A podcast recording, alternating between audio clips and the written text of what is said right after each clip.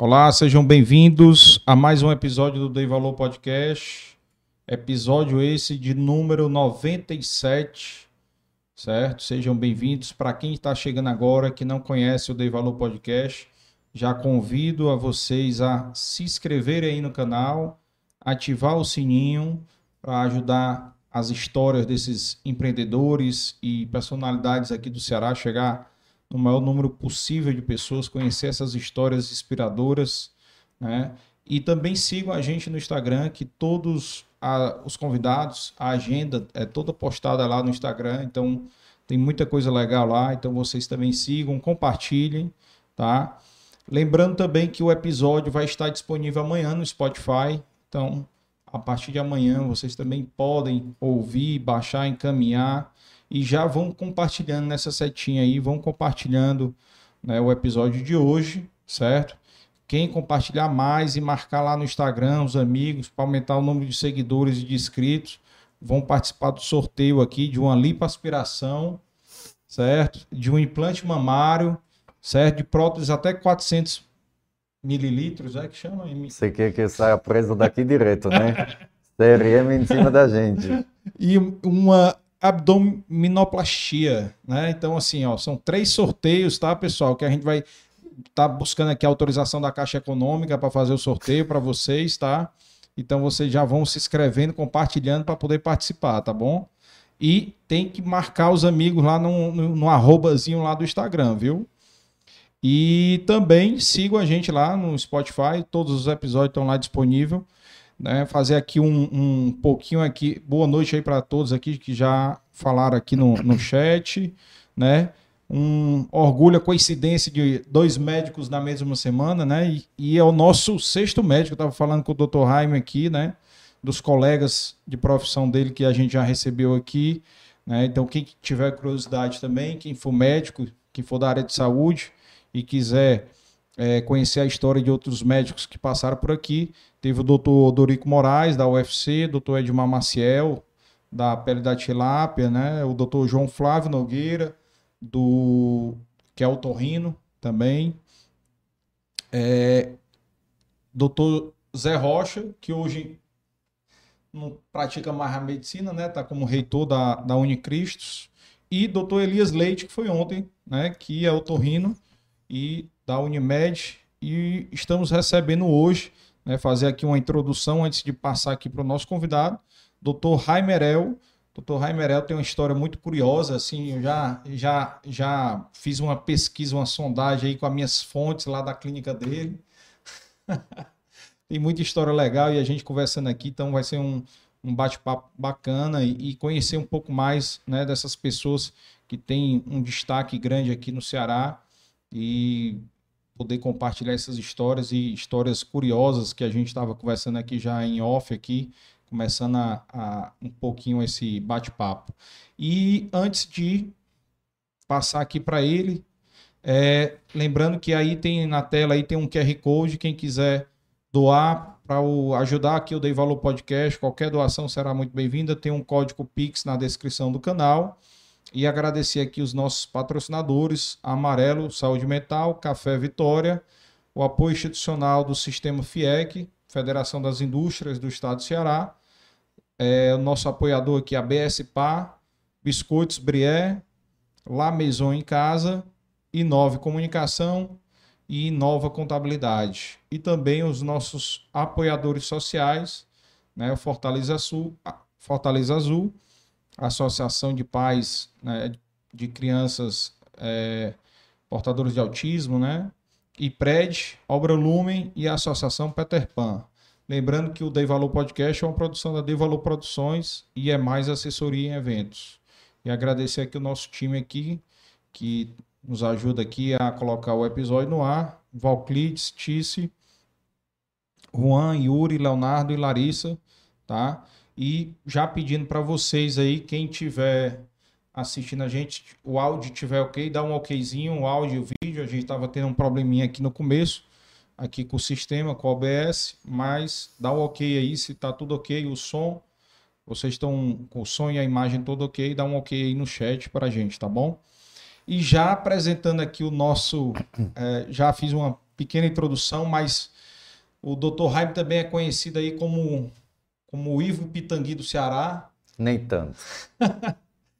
e passar aqui, a gente faz uma apresentação, é, uma introdução inicial, doutor Jaime, porque às vezes a gente tem gente assistindo aí da. A gente tem público dos Estados Unidos, da Alemanha, da Itália.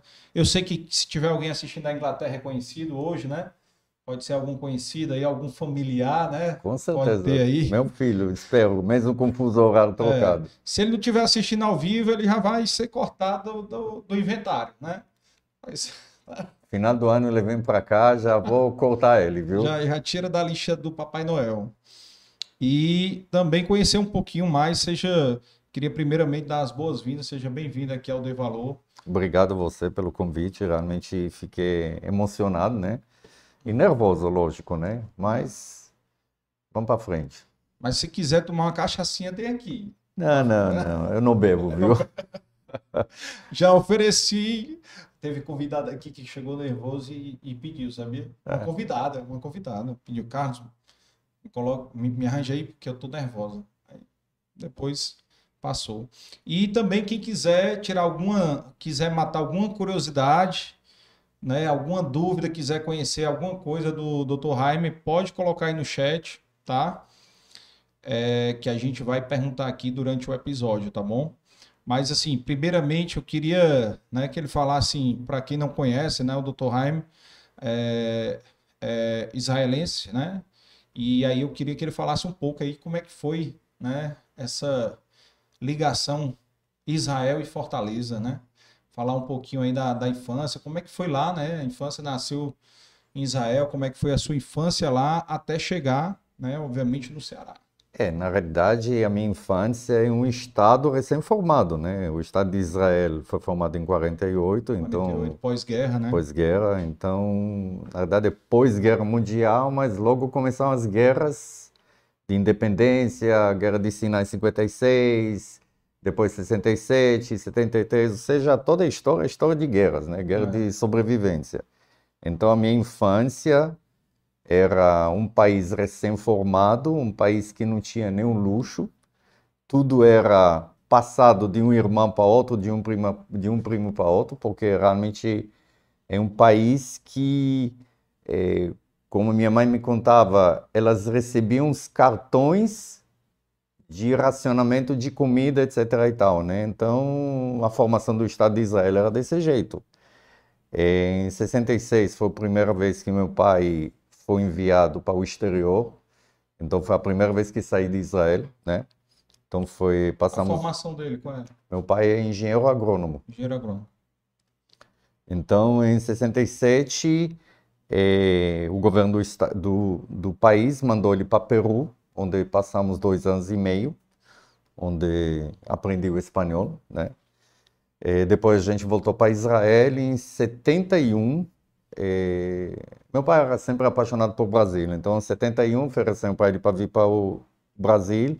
E o local escolhido é, foi é Fortaleza, porque era o centro do Banco do Nordeste, do Denox, da Universidade Federal, que eles patrocinaram esse projeto aqui do Nordeste, que é uma cooperação agrícola de como planejar, ou seja, o governo de Israel junto com o governo brasileiro, eh, com esses patrocinadores, criaram vários cursos aqui, ensinaram técnicos do país todo eh, sobre métodos modernos de planejamento agrícola, né? Então, 71 a 73 foi a primeira vez que a gente passou aqui, depois a gente voltou para Israel, porque em Israel todo menino de 18 anos tem que servir exército, então eu tive que voltar para servir. Que ano foi que voltou? 73? Já foi? 73. Voltamos exatamente na guerra de 73, da guerra de Yom Kippur, né? Então, eu acho que das tertúlias do ideal, fui diretamente para o exército, né? Hum. Porque eu cheguei para Israel, anteciparam o, alistamento de todo mundo porque estava na guerra, né? Então, 71, 73, eh, entrei no exército, onde fiquei lá seis anos, e depois Foi no Exército ou foi na Marinha? Na aeronáutica. Na aeronáutica? Na aeronáutica. Aí depois decidi sair, apesar de que meus comandantes não gostaram disso, mas eu disse que tinha que testar, ver meu sonho, ser médico. Apesar do que tinha um cargo bem no exército, é, eu gostava do exército, mas eu disse que eu tinha que dar um, um ponto e ver se realmente Hum. é legal ser médico. Aí comecei a estudar na Itália, porque em Israel na época só tinha uma faculdade de medicina e só tinha 20 ou 25 lugares por ano. Vixe. Então as outras opções é tentar estudar fora. Fui estudar na Itália, passei na prova e comecei a estudar. Qual era, qual era a sua patente no Exército? Era capitão. Capitão? E Na verdade, aeronáutica, né? aeronáutica. é. Na- na- Em Israel é chamado de força aérea, né? Força Aérea. Então, fui estudar na Itália. Quando ofereceram para meu pai voltar para cá, em 1980, eu estava estudando na Itália, então consegui transferir meus estudos da Itália para a Universidade Federal aqui, Que ano o senhor foi para a Itália? 79? 79. E eu vim para cá em 81, Qual era a cidade lá na Itália? Gênova. Ah, Pesto genovese, Gênova é bom demais. passou bem, né? Passei muito bem, tanto é que eu brinco que eu saí do exército com 58 quilos, depois de três meses na Itália cheguei para 73 quilos. Meus pais foram para me, meus pais foram para me visitar, não me reconheceram quando fui buscar eles no aeroporto, né? Então realmente foi de uma atividade muito grande no exército, de repente você para e vive num, num apartamento onde todo mundo come pelo menos as três refeições e os, no mínimo três pratos, não tem como não engordar. Então, Só macarrão, pizza. Não. todos os três pratos, antipasto, primo piatto, segundo piatto, terceiro, tudo. Então, é, aí depois voltei para cá e realmente a história brasileira continuou. Né? Quer dizer que o, o, o, senhor fala espanhol, italiano. que mais? Inglês Italiano, inglês e hebraico, né? e hebraico. Hebraico, eu brigo com meus filhos. Pratica. Pratica. Eu brigo com meus filhos em hebraico ainda. Ah, é? É. E até meus netos sabem umas coisas em hebraico já. Ah, já sabe? Claro. Eu, não, eu sabia, eu sabia, mas esqueci. Eu morei num- nos Estados Unidos, eu aprendi Eu te amo. Agora eu esqueci. Né? Ich liebe dich é em alemão. Não, esse é É em alemão. alemão. Mas uma, não me lembro mais não. Como é que, que fala em hebraico? Ani evotar. Eu- Difícil. É, é muito mais. Ah, mas lá todo mundo fala hebraico, então é fácil, Ah. né?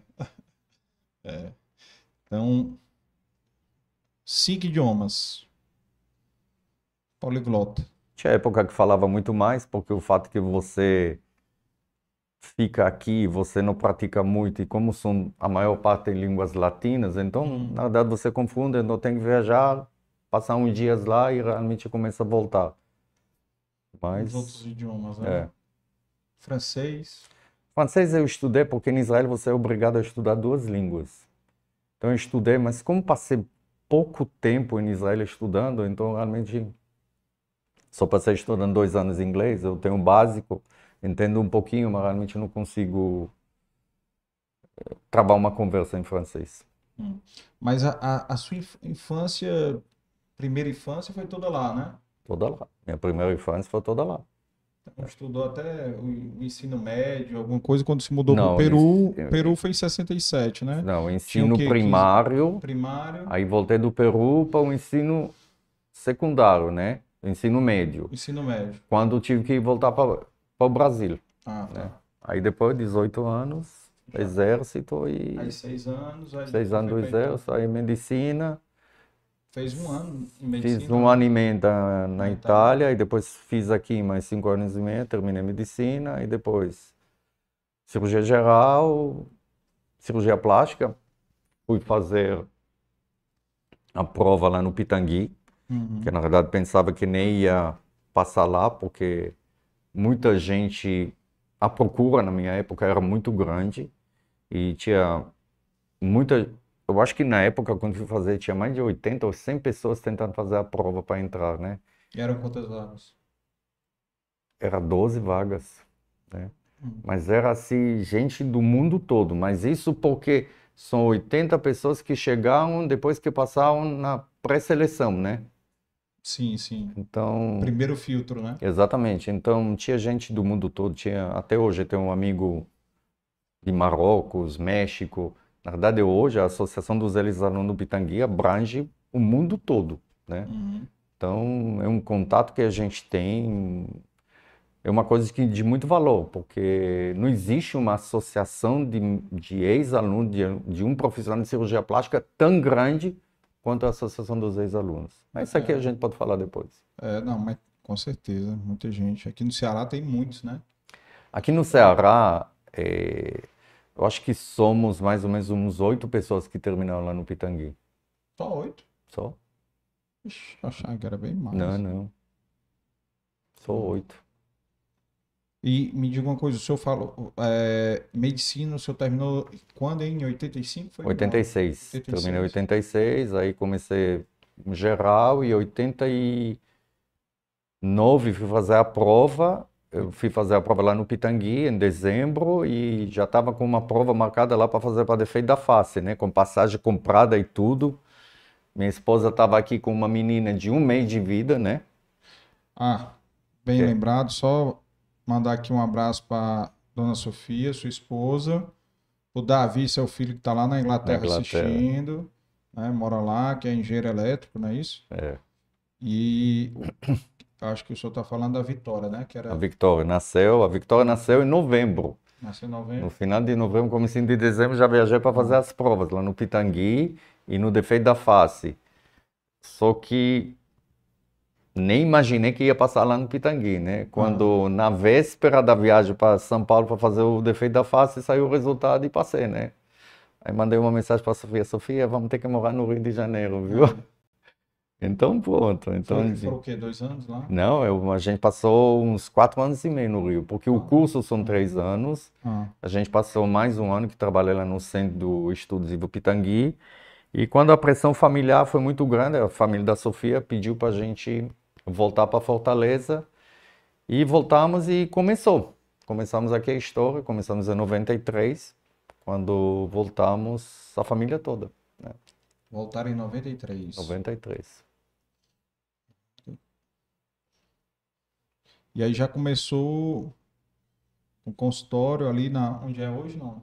Não, no começo eu atendia, olha, a história é longa, né? Mas no Ah. começo atendia na Apivida quando era só aquele prédio básico. Ba- do Antônio Prudente. ali, Antônio né? Prudente, é.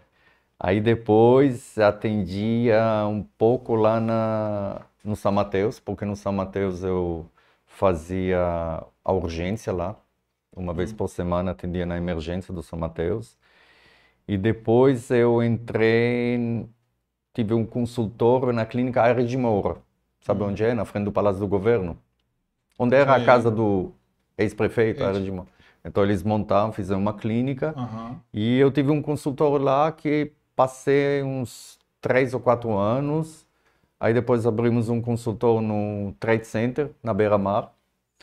E desde 2005 que a gente está no endereço que a gente está hoje, na Vicente Leite, que montamos uma clínica, construímos uma clínica nova.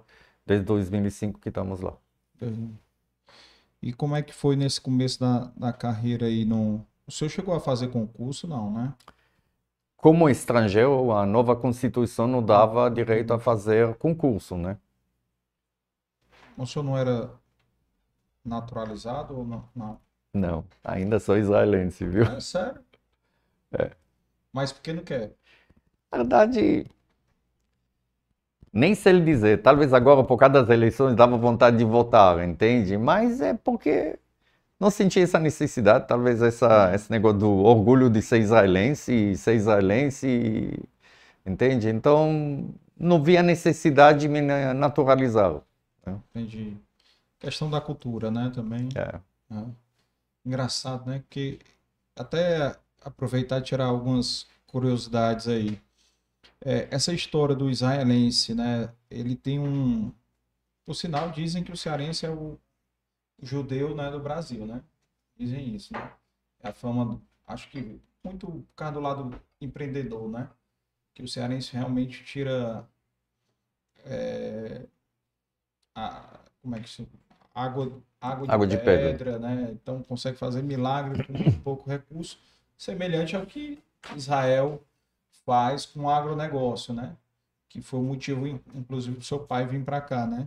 Que é essa questão do de onde é que vem, é, de onde é que o senhor acha que vem, ou pode ser que consiga explicar esse lado é, empreendedor do povo judeu, né? Só tem uma palavra: necessidade. Sobrevivência, talvez. Exatamente. Sobrevivência e necessidade. Se você vê, se você olha para a história, eu não estou falando da história no tempo bíblico, mas que teve as diás, as grandes diásporas, que era a Babilônia, depois a Pérsia, depois a Grécia, depois o Roma.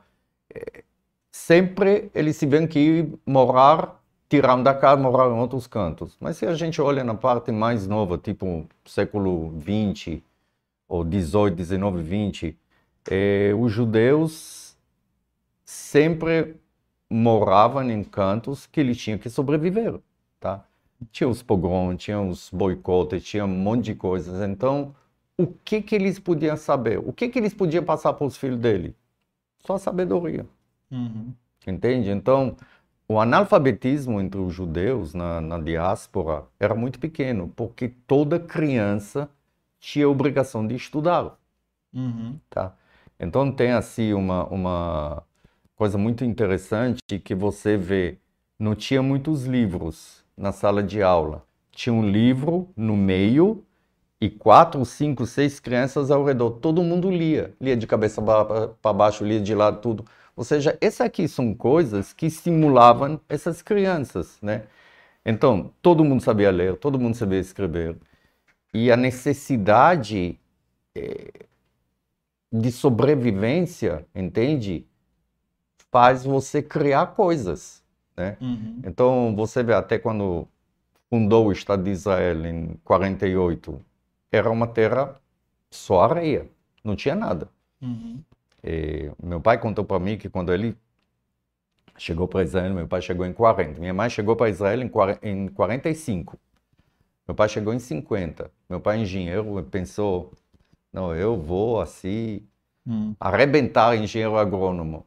O primeiro emprego que ele recebeu lá era ir e contar as árvores que essas pessoas menos com menos eh, capacidade ou menos eh, conhecimento tinha que plantar, tinha su- que su- supervisionar e contar a quantidade de árvores. Lógico que ele se desesperou, né? Então, a história é assim, né? Como é o nome do seu pai? David, Davi. E da sua mãe? Stella. Estela. E são vivos ainda? Não, meus pais faleceram, meu pai está com mais de 20 anos. Na verdade, a- Sara não conheceu meu pai Aham. e minha mãe está com 4 anos que faleceu. Quatro anos. E, e eles realmente se apaixonaram por aqui, não quiseram. Eles vieram ficar aqui. Meu pai era apaixonado pelo Brasil, pelo Nordeste. Meu pai, é... realmente, quando ele teve que voltar, é, ele sentiu muito isso, né? Especialmente que deixou também um filho, mas é, Sim, veio depois algumas vezes também para visitar. quantos irmãos? eu tenho três irmãos. Três. Somos, somos três, nós somos três. Moram lá? Todo mundo mora em Israel. né? Sou a única ovelha negra da família. Ah. Como é o nome dos seus irmãos? O meu Uri é do meio é, e Aaron é o mais novo.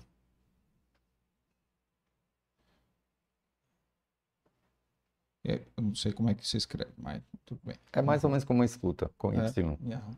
E, e eles não quiseram vir para cá? Não quiseram? E na primeira vez, quando a gente estava aqui, 71 a 73, todo mundo veio para cá. Mundo Tanto é que todo mundo fala português. Uhum. É, minha esposa, Sofia, não teve dificuldade nenhuma de se comunicar em- com ninguém em Israel, porque além do português que toda a família falava, é, a nossa origem é a origem da, apesar de que meus pais são da Bulgária, mas o judaísmo você tem o Ashkenazim e o Sefaradi. O Ashkenazim são o pessoal que se- são do leste europeu E os sefaradins são o pessoal que são eram da Península Ibérica, né? Então, a, a família dos meus pais, eh, todos falavam ladino. Que ladino é uma mistura de espanhol, português, latim, francês, turco. Então, minhas avós falavam isso. Que mistura louca. É, uma mistura. É. E a- os meus av- avós falavam essas línguas. Então, Uhum. eles se comunicavam, se comunicavam muito bem com a Sofia. A Sofia entendia tudo e eles entendiam tudo em português. Porque tinha uma base muito grande. Porque português é um dos idiomas mais complexos que tem de aprender, né? A gramática. Imagina uma mistura de todas essas línguas, Pois né? é, por isso que eu tô. Ladino tem, tem, tem muitas canções. Tem, inclusive, teve uma cantora brasileira, Fortuna, se não me engano, que lançou alguns discos com, com música ladino, sabe? Sério. É muito complexo. Essa mistura aí, uma salada de fruta grande. Inclusive, uma das coisas que hoje que tem essa tendência, que muita gente quer portu- eh, passaporte espanhol ou português, é mostrar exatamente esse vínculo ou alguém que fala essas línguas. Porque quando alguém fala essas línguas, porque é realmente originário da Península Ibérica. Legal, interessante. E, e, assim, também tem essa questão do judeu é, ser muito empreendedor, né? Assim, você tem judeus muito famosos e eles também de ajudarem muito a terra, né? De origem, né? Ajudarem Israel. Talvez, assim, o judeu mais famoso no mundo seja o Steven Spielberg, né? Não sei.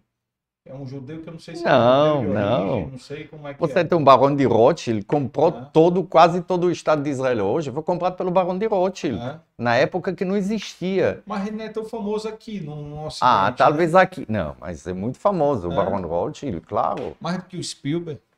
Olha, é porque. Ele pode ser muito mais rico. É, Muito não, mais rico, mas ser. a família Rothschild é uma família que ajudou muito o Estado de Israel. E você Ah. vê que hoje eh, as universidades elas vivem de doações de judeus do mundo todo. É. tá? Então, as universidades, as universidades de Israel são muito avançadas, são consideradas entre as 100 melhores universidades do Uhum. mundo, né? E você vê que muito é à custa de, de doações, né? Que vem do mundo todo. que vem para ajudar a financiar. E por isso é, Israel é tão de ponta em tecnologia, né? Por causa desse investimento maciço em educação, né? É, hoje a agricultura não ocupa o primeiro lugar como ocupava antigamente. Hoje é a tecnologia, É, é a alta tecnologia. é, as startups e toda essa tecnologia que eles. Também Israel é, é- é muito pioneira em tecnologia de defesa, né? Por necessidade, É militar né? e me- Militar. medicina também, né? Medicina também. Você vê que muitos aparelhos que tem na parte de estética, que aqui, até, aqui a gente tem no Brasil, são israelenses, né? Uhum. Aquela pequena pílula que você engole israelense. Qual que. Para fazer endoscopia, Ah, é? é israelense. Sabia não. É, Existem aparelhos hoje que destroem um câncer através de. São israelenses. Ou seja, realmente a tecnologia. Veja, no mundo todo a gente sabe que quando a tecnologia militar avança, a mesma coisa que no carro, a Fórmula 1, a gente não recebe muitas coisas nos carros de hoje. É. Então a a tecnologia militar, ela passa para Ela, ela passa para a tecnologia doméstica. Exatamente, e É. passou para a medicina e Exato. outros ramos. ente- Medicina, telecomunicação, segurança, carros. É. Então, É, por exemplo, se eu não me engano, micro-ondas.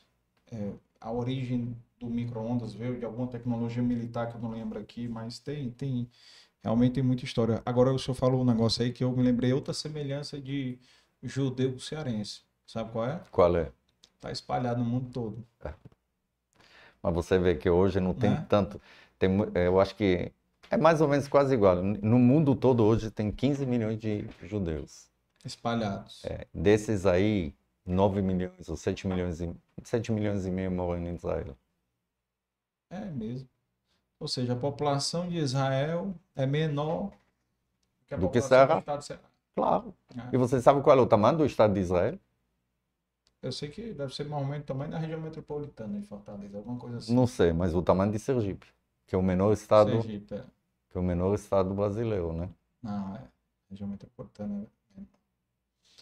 É, A gente não. tem 27 mil quilômetros quadrados. Não é Não, nada, muito, é, muito pequeno, né? muito pequeno. E consegue fazer tanto, né? A necessidade, não tem É. terreno para fazer agricultura grande, não tem terreno para. Só tem inimigo vizinho, né? E só tem inimigo vizinho. Graças a Deus, hoje já eh, você vê, eu acho que mais e mais pessoas eh, conseguem ter a consciência que a, a briga, a guerra, não leva a nada. Uhum. Você vê que o primeiro país que fez paz com Israel foi o Egito. Uhum. Eu acho que o Egito, no momento que ele fez paz para hoje, avançou muito. É lógico Uhum. que você tem problemas internos, de, de a parte política, etc. né? Mas só o fato que ele não tinha que gastar tanto com, com o exército, já conseguiu reverter para outras coisas. Depois foi a Jordânia. E, ultimamente, muitos países do, do Golfo, né? Uhum. eh, os Emirados, eh, Catar, estão fazendo os cha- os chamados Acordo de Abraão, né? Uhum. Estão fazendo acordo de paz e tem relações muito próximas. Você vê que já tem voos direto para Dubai, para Emirados Árabes.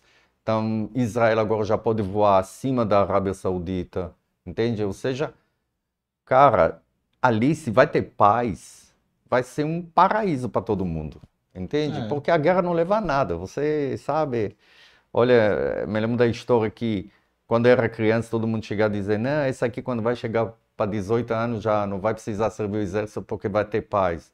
Eu servi o exército, meus irmãos serviam o exército, as filhas e filhos deles serviam o exército. E a gente vê que está um pouco melhor, mas tá difícil. E lá o civil, ele anda armado, né?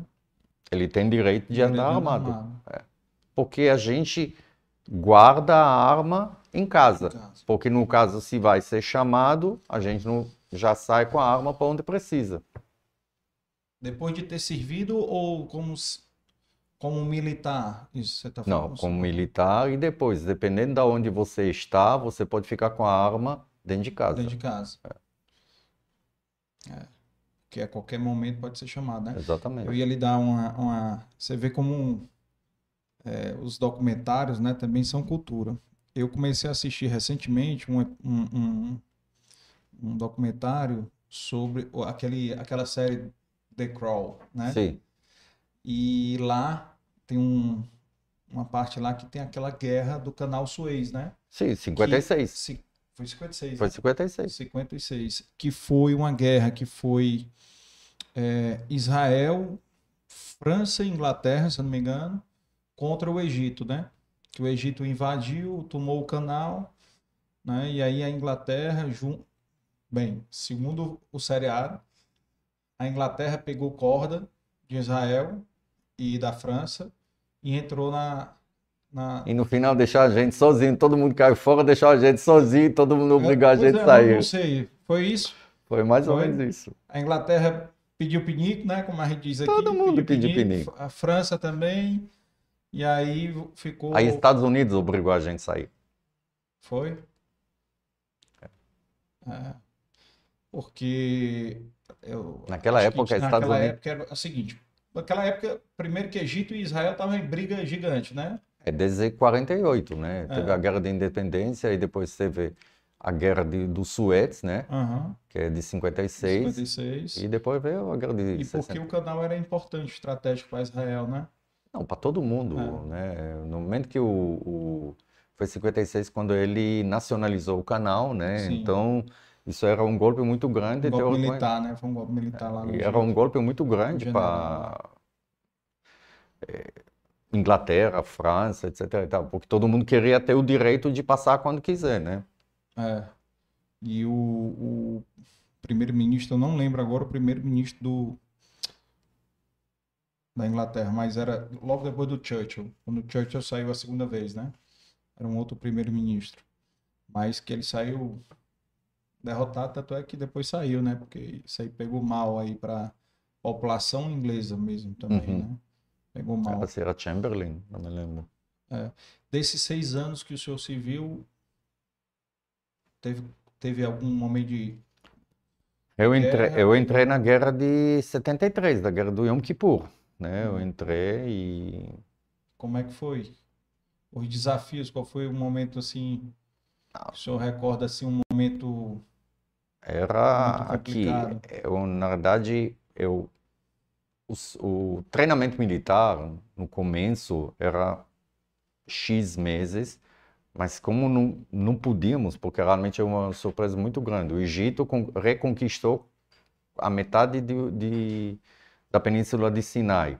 Uhum. A Jordânia não fez nenhum movimento grande. A Síria praticamente chegou para a colina de Golã. Então, precisava muito, muitos eh, soldados, né? Então, realmente, o treinamento que a gente ia, treinamento de 30 dias, e mandavam a gente imediatamente para a fronteira, né?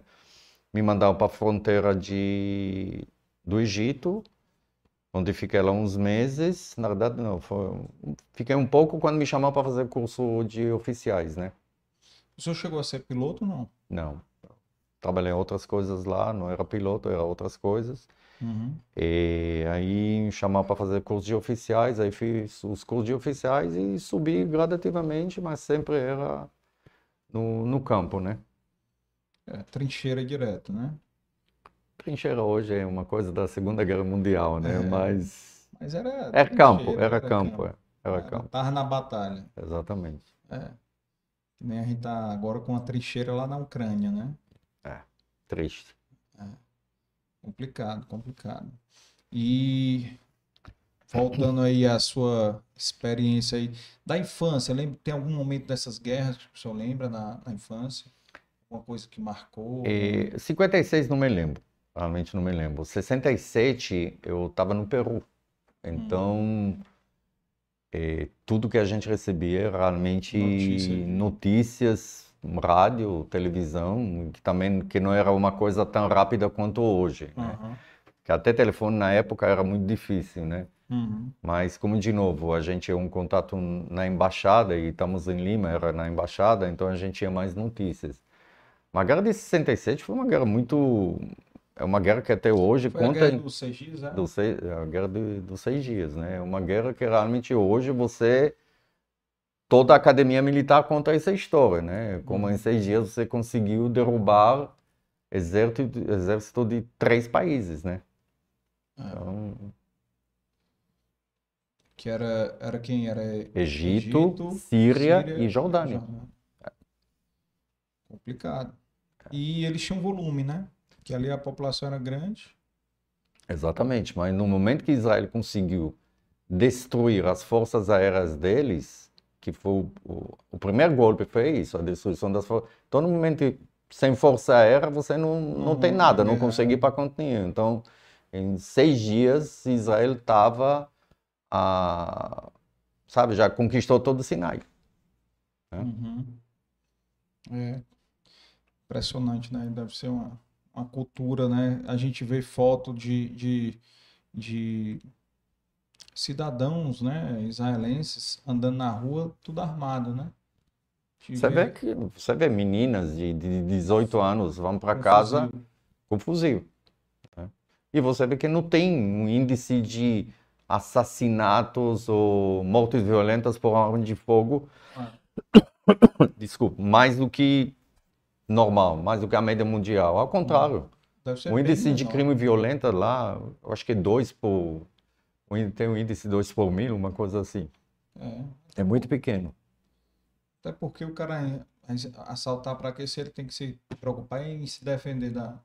Então, os assaltos, veja, E, o pessoal vive bem lá, exato, eu- entende? Vive bem. Então, o senhor estava falando PIB, né? PIB per capita é um dos melhores. né? É, vive bem. Você vê que, mesmo com todas as crises do Covid agora, a inflação em Israel está muito baixa. O juro foi aumentado para 2,75.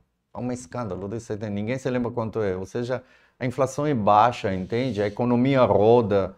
Eh, Você vê os jovens trabalham ganham bem, porque a maior parte dos jovens trabalha no high-tech. Então, eles ganham bem, então eles gastam esse dinheiro, eles gostam disso aí. Você vê Tel Aviv é uma cidade de 24 horas por dia.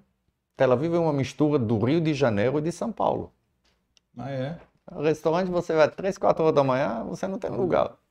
Cheio de, de jovens, né? Ah, Então, é uma, Tel Aviv é uma cidade vibrante. ah. É, eu não conheço ainda, tem que, tem que se organizar para ir visitar a sua terra lá de. Não, eu sou o maior propagandista, porque é, a- aquela história que muita gente bota uma, uma coisa na cabeça, que você vai para Israel e você vê todo mundo de burca, ou todo mundo de, de roupas fechadas, muitas limitações, nada. Israel é considerado uma das cidades mais gay-friendly do mundo. Uhum, Entende? Ou seja, hoje você tem tudo lá. Tudo. uhum. Você vê, tem turismo do mundo todo. Você vive bem, apesar de que uma, é um país muito caro, né? Porque a gente importa quase tudo? É um país muito caro, porque em Israel ninguém fabrica televisão, nem fabrica carro, porque não vale a pena para uma população tão pequena. Uhum. Mas é um país que você vive bem. As pessoas curtem a vida. É. A indústria lá deve ser muito, muito do básico, né?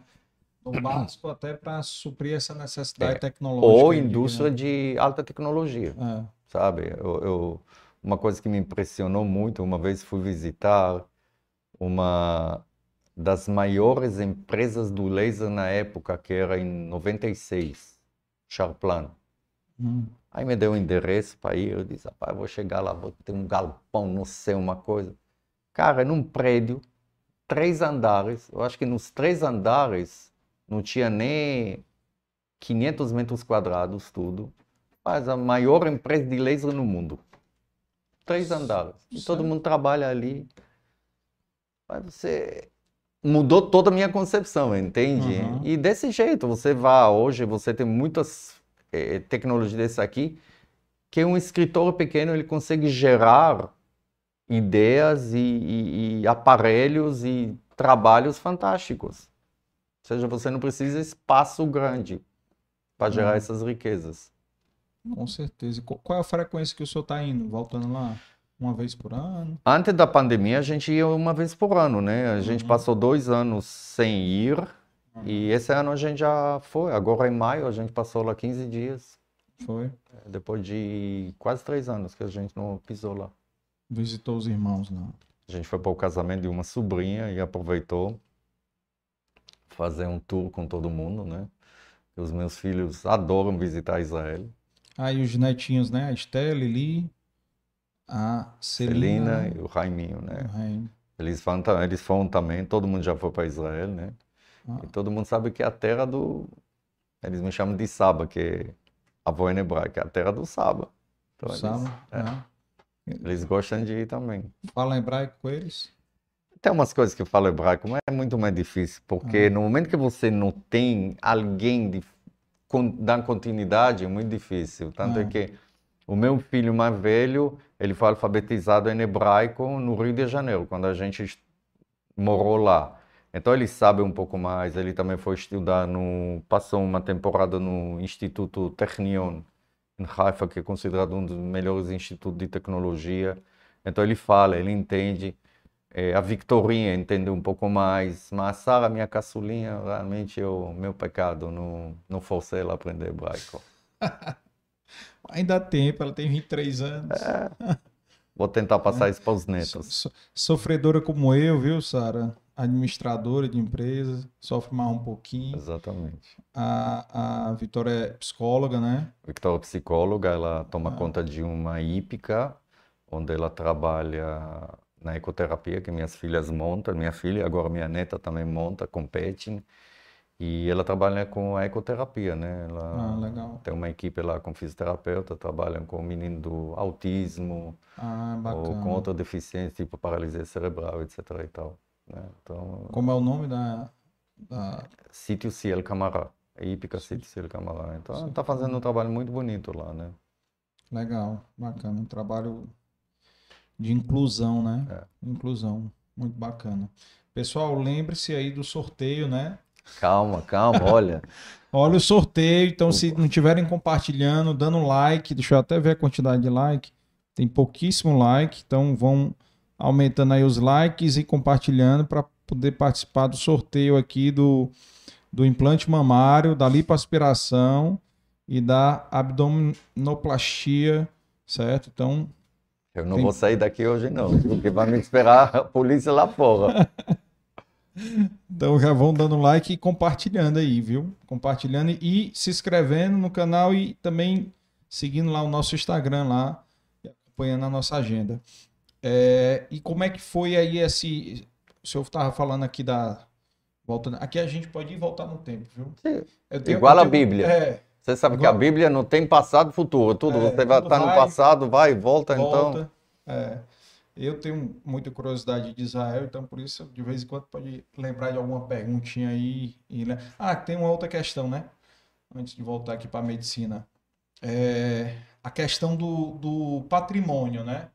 de o povo israelense gostar muito do ouro porque era fácil, né, a locomoção por ser expulso, né, da Exatamente. Você não terras, podia ter né? terra. Primeiro, é, muitos desses países era proibido o judeu ter terra. Comprar. Tá? Comprar terra.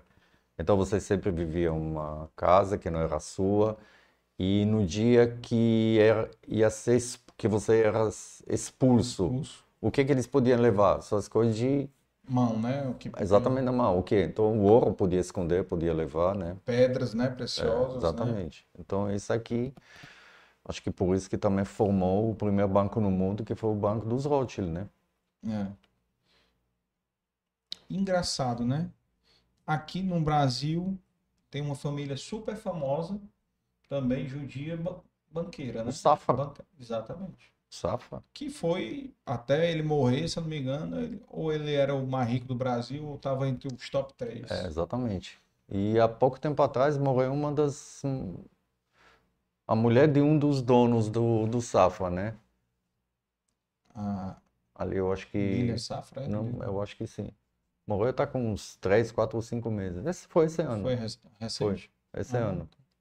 É, era a viúva, eu acho, dele, né? É, exatamente. O Joseph Safra. E eles, e eles têm, vamos supor, você chega para a universidade de Israel, você tem vários prédios doados por Joseph Safra, etc. e tal. É. Cara, reafirmando aquilo que o senhor falou, Sim. né? Que os judeus que tinham sucesso no, Ajuda. no mundo todo devolviam, né?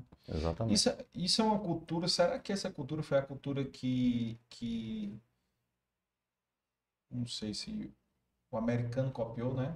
Absorveu, porque nos Estados Unidos também tem, tem essa cultura dos ex-alunos universitários ajudarem as universidades. Né? Eu não sei. No é, caso de vocês ajuda o país, mas é. é. porque o país né, tem, sei lá, poucas universidades, né? Então tem essa cultura de você ajuda, ajuda em tudo, né? ajuda na universidade, ajuda na é, coisas sociais, entende? Uhum. Mas, porque pensa o seguinte, hoje o Estado de Israel está bem economicamente, mas há 20, 30, 40, 50 anos atrás, não, o Estado de Israel vivia de doações de comunidades fora de Israel. Uhum. Então, todo ano recebia doações para poder sobreviver. Né? É bem difícil, né? Era bem complicado. E, e essa questão da tecnologia é uma coisa invejável, né? Desse desenvolvimento, né? A gente com... Aí você compara, né? Tu imagina o que, que o povo judeu faria no Brasil com tantos recursos. Você sabe que tem a piada que dizem que ofereceram um Piauí para Israel, né? Ah, Antes de 48, né? A verdade é que era Uganda e alguém até brincou dizendo que era Piauí, mas não deu certo não, viu? ah, com certeza iam fazer milagre lá, fazer muitos milagres. E voltando aqui à, à, medicina aqui, doutor Jaime, por que, que o senhor escolheu cirurgia plástica? Bom, na realidade, eu não ia fazer cirurgia plástica, ia fazer cirurgia pediátrica. Hum. Inclusive, estava acompanhando o médico, o doutor Luiz Carvalho, no antigo Hospital Luiz de França, Luiz de e no Albert né? Sim, sim. E estava dando plantão como estudante de medicina no, no Antônio Prudente. Uhum. E lá tinha um cirurgião plástico, Dr. João José Carvalho, que o auxiliar dele deixou ele porque teve, teve que ir servir no exército. Então ele me ofereceu se eu quero trabalhar com ele como estudante de medicina. Hum. Verdade que eu não sabia nada disso, eu disse, não, vamos. E comecei a gostar, gostei e fiquei. Aí me aventurei a fazer a prova de residência lá do Pintangui e aí comecei minha história na cirurgia plástica. Realmente me apaixonei totalmente. Hoje eu não sei se consigo fazer outra coisa a não ser cirurgia plástica. Eu acho que é uma coisa que me identifiquei muito e eu acho que eu vivo isso hoje, né? Uhum. Então foi por acaso a cirurgia plástica, né? Eu nem sabia o que, que é cirurgia plástica. Nem sabia. Uhum. Pensa o seguinte, anos 80, cirurgia plástica não era muito divulgada, cirurgia plástica era coisa de muito rico, apesar do que Pitangui tinha um nome, mas até aqui em Fortaleza tinha muito poucos cirurgiões plásticos, Uhum. né? Então, não passou nenhuma vez na minha cabeça, até que graças ao Dr. João José, né, que me chamou, entrei, ele me ensinou muitas coisas, aprendi muitas coisas e decidi continuar com a cirurgia plástica. Ah, bacana. Bacana. Cirurgia plástica tem. Porque cirurgia plástica tem um, um, um- leque de, de linhas, né? Para você seguir, né? No caso do senhor, o senhor optou pela a linha estética, né? Não sei como é que Veja. chama isso. Na realidade, todo mundo começa tudo, Aham, na reparadora e na estética. sim. E começa a funilar, Afunilar. dependendo das, das exigências dos seus, e a procura dos seus pacientes. Eu no começo fazia cirurgia de mão, fazia maxilofacial, fazia um monte de coisas, que é a minha formação lá no Pitangui, né?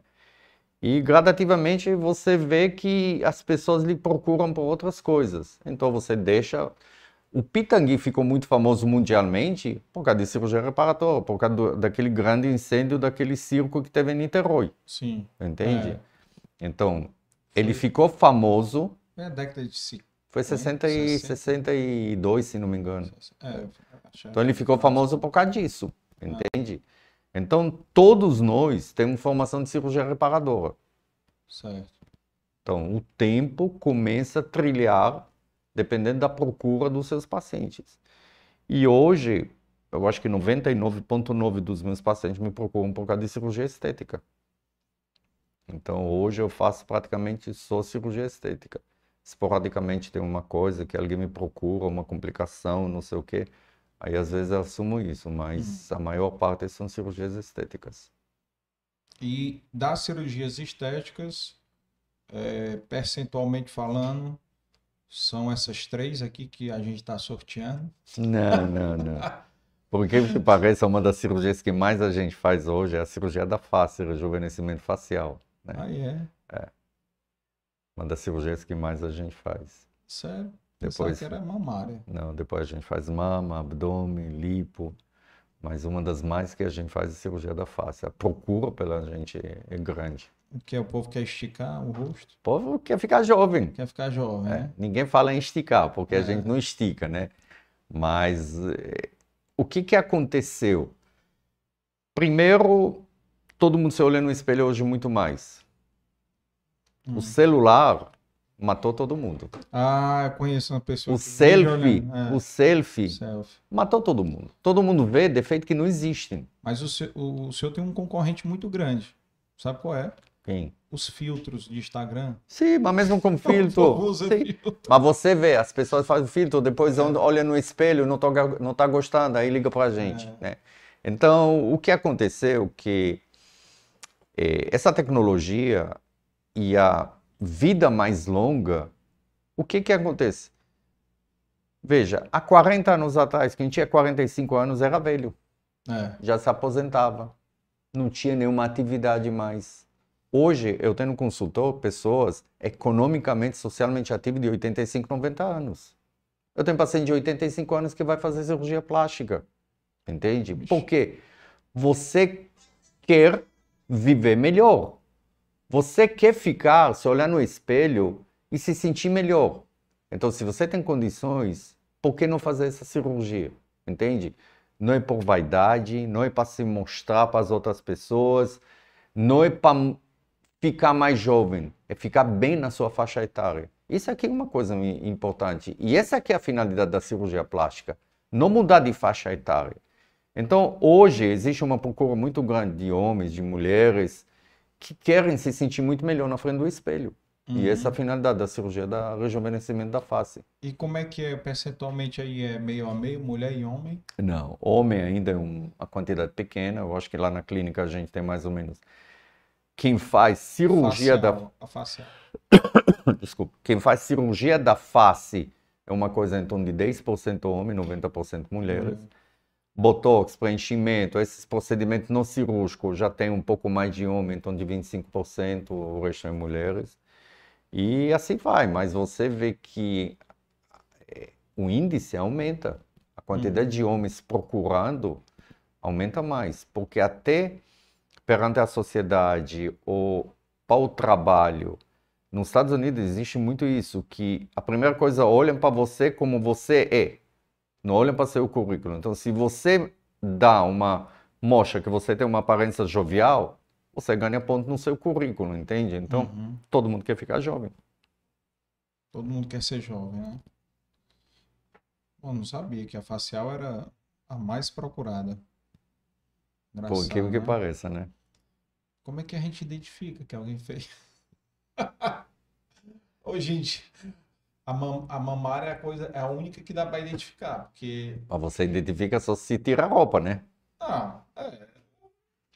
Na praia você identifica. Na praia nem tanto, porque é. hoje existe a propaganda enganosa, um sutiã que levanta, etc. e tal. Então, realmente só abrindo. É. E o. É, porque lipo. Lipo é difícil ver. Quem não entende realmente é difícil. A gente, quando olha para uma paciente, sabe se alguém fez ou não fez, né? Uhum. É, abdominoplastia existe, a cicatriz, se fica aparente, a cicatriz do umbigo se não fica legal. Uhum. É, mas o resto da cirurgia realmente fica difícil, porque são cicatrizes muito escondidas, então você não consegue ver tanto como é. é. E abdom abdominoplastia tem homem procurando também? Tem. Os ex-gordinhos, entende? Redução, né? Que fizeram a gastroplastia, então tem muito excesso de pele. Ou pessoas que tiverem feito sanfona, mesmo sem fazer a cirurgia, então eles fazem a cirurgia do abdômen, o mini abdômen associado à lipoaspiração. Então a gente tem bastante pessoas que procuram abdominoplastia. Hum. É, e o senhor estava falando, né, é, antes de a gente, a gente conversando aqui, o senhor fazia uma média de quantas cirurgias antes da, da, da pandemia? Eu acho que realmente é difícil saber, mas em torno de 40 cirurgias, 40, 40 e poucas cirurgias por mês. Hoje, eu acho que limitou um pouquinho, porque a gente também faz cirurgias um pouco maiores e não temos condições de fazer mais de duas cirurgias por dia, que até os hospitais limitam a gente um pouquinho, né? É, o senhor estava falando exatamente porque na, na, na pandemia ficou muita coisa represada, né? Demanda reprimida, né? Demanda então, reprimida de nós todas as áreas. Né? Exatamente, né? toda a cirurgia, cirurgia urológica, cirurgia geral, é, cirurgia oncológica até. Então, todo mundo quer fazer a cirurgia. Então, hum. os hospitais realmente estão muito lotados. É, e os hospitais não continuam com, com a mesma capacidade, né? De não aumentou a nossa capacidade, né? É. Aumentou o número de vidas que usam, mas em compensação não aumentou, não aumentavam os leitos aqui em Fortaleza. É. E os centros cirúrgicos na, não eram usados, ou eram usados na, na, na pandemia? Na pandemia. Acho que não. não né? durante fechado, né? só cirurgia de urgência mesmo. É, mas durante a pandemia, cirurgias eletivas eram né, suspensas. Suspensas. Exatamente. É. Inclusive, a gente estava é, até no episódio de ontem, eu mencionei isso com o doutor Elias, né? Que muita gente que tinha problemas de saúde não, não sofreram até perder a vida por causa, por causa disso, né? É o que a gente vê hoje, né? Você hoje tem diagnóstico de muito mais doenças que é. foram deixadas de lado na época da pandemia. Você não fazia os exames de rotina de prevenção e quando começou a voltar, papocou muita coisa, né? É. E foi exatamente quando a gente recebeu o pessoal da Peter Pan aqui, falaram exatamente isso, né? Crianças que não tiveram é, o diagnóstico Precoce. precoce, infelizmente morreram, né? Porque o tratamento já estava tardio. Exatamente. Né? Então, é triste, assim- né? É aquela. São as nossas sequelas do Covid. Eu acho que É. em todos, todos os setores, em todo mundo, a gente sofre e ainda vai sofrer muito sequela desse Covid. É. É, que hoje virou uma, uma, uma gripe, né? Que hoje virou uma gripe que não tem mais essa sequela, essa, essa gravidade, né? É, a gente não toma vacina de gripe todo ano, então vamos É. tomar vacina de Covid todo ano. É, que daqui a pouco é- vão juntar e vai ser uma vacina só para as duas É. coisas, né? É, com a evolução. E nesse, nessa sua, não sei, nessa sua vida aí como, como não sei se lá, lá na, em Israel ou aqui, qual foi assim, um, um momento assim de grande dificuldade, o seu um pior momento da sua vida, digamos, pessoal, qual foi que o senhor viveu? Ou pessoal e profissional, né? Também pode ser um momento profissional que tenha sido muito desafiador. Acho que pior, eu não posso chegar a falar em pior, porque eu não tinha momentos piores. Sempre tinha desafios, eu acho que a nossa vida é um desafio, mas eu posso dizer que eh, a Sofia é uma coisa que, na verdade, era meu porto seguro, né? É A pessoa que me deixou chegar aonde a gente está hoje foi exatamente ela porque ela tomava conta dos meninos, ela se dedicou para a criação dos meninos, porque eu não tinha o tempo, apesar de que não era o pai ausente, porque eu chegava todo dia para casa, até meu filho, até quando morava com a gente, ele me esperava 10, 11 horas da noite para jantar comigo, e todo dia no almoço a gente sempre jantava todo mundo junto. Mas realmente o dia a dia eh, era a Sofia que tomava conta. Então, com isso, ela me deixou crescer profissionalmente, né? Uhum. E eu posso dizer que, graças a Deus, com toda essa minha ausência, todos os meus filhos também, ninguém tem nenhum trauma desse aqui, apesar do que eu brinco muito que dia dos pais, quem ia para dançar com minha filha era meu filho, né? Porque dia dos pais sempre eles botam isso quando? Nas escolas, 9 horas da manhã. É, Que pai pode ir trabalhar 9 horas da manhã, é. entende? Tá no meio de uma cirurgia, não, No, não é. no meio do, até no meio de trabalho, entende? Então são os horários que às vezes nem liga. É, Então realmente a Sofia me ajudou muito em todo esse, em todos esses, esse crescimento que a gente tem, em todas essas aventuras e todos os projetos que a gente teve aqui no, em Fortaleza. É. É, com certeza é um momento desafiador, né? Você ficar ausente, né? Do, do dia a dia. Mas o senhor ia deixar pegar no colégio de vez em quando, deixar. Às vezes, no Rio de Janeiro, às vezes ia porque a clínica do Pitangueira é muito perto do colégio dos meninos. Ah, Então, às vezes, dava um fa- uma fugidinha para poder, ou quando terminava mais cedo lá na clínica Pitangui, eu passava para pegar os meninos. Mas enquanto estava lá no Pitangui, todo final de semana era sagrado, que a gente não, não trabalhava final de semana, então ficava com eles, né? é, passeava por lá. Não, a gente ficava final de semana com eles. né? É, aqui com, o- com o ritmo do senhor é complicado, né? 40, 50 cirurgias. Uhum. Mas antes da pandemia, eu terminava o consultório 10, 11 horas da noite. Depois da pandemia, eu decidi que vou acabar com isso. Então, hoje, geralmente, eu tento chegar para casa no máximo até 8 horas da noite e eu consigo. Eu ainda estou tentando diminuir as cirurgias nos finais de semana, no sábado, para poder curtir Frecheiras, que é uma praia que eu sou louco por ela, né? Eh, não estou conseguindo ainda fazer como quero, mas o plano ainda está. Eu acho que vou me disciplinar um pouco mais. Por sinal, um vizinho seu mandou um abraço aqui, viu? Célio Neto. Mandou um abraço aqui. Grande abraço pro doutor Jaime, meu, meu doutor e vizinho de Flecheiras. Exatamente. Olha aí, já tô. Quando ele falou meu doutor, já sei que ele já fez a, a facial. Viu? É muito novo ainda o selinho, viu? Célio Neto já fez a facial, cara. É, mas, mas é bom, né? Aproveitar a família, né? O... o papai, né, fez uma opção aí, não sei como é que foi, de não dar plantão, né? Então, por quê? Porque ele comprou um sítio em Pacuti em 1979, antes, antes de, de eu nascer, comprou esse sítio. Então, o, o hobby dele sempre foi cada 15 dias ir pro sítio. Quando a gente era pequeno, cada 15 dias a gente ia para lá. Então, era a minha lembrança de infância, assim. É o sítio. É, é o sítio. Né? É. E, e, ele não, assim, ele não foi tão ausente porque ele optou ganhar menos e não dar plantão, né? Eu realmente médicos... também não dava plantões, mas é... o consultor consumia bastante, né? Mas o senhor opera, opera ainda dia de sábado? Não? Opera o dia de sábado. É mesmo. Realmente, viu? Porque o pior de operar é porque você tem que dar alta para o paciente, né? Depois. Não, mas que... a gente tem equipe que pode ir dar alta, ah. mas no final de semana, se eu opero, normalmente eu fico aqui, né? É, mas tem toda a equipe atrás, a uhum. gente tem toda essa estrutura já, que eu tenho uma equipe que a gente trabalha muitos anos junto, né? Ah. Então não tem esse problema não.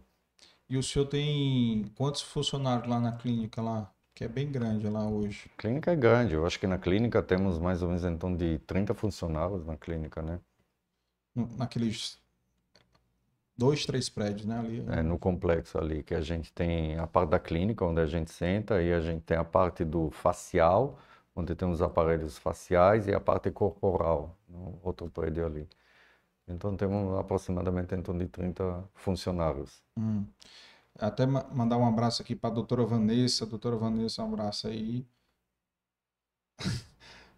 Adorei, a valorização, Germana Borges aqui, adorei a valorização da esposa, Sofia, na construção desta carreira de sucesso. Mas é isso mesmo, né? É isso mesmo. Que...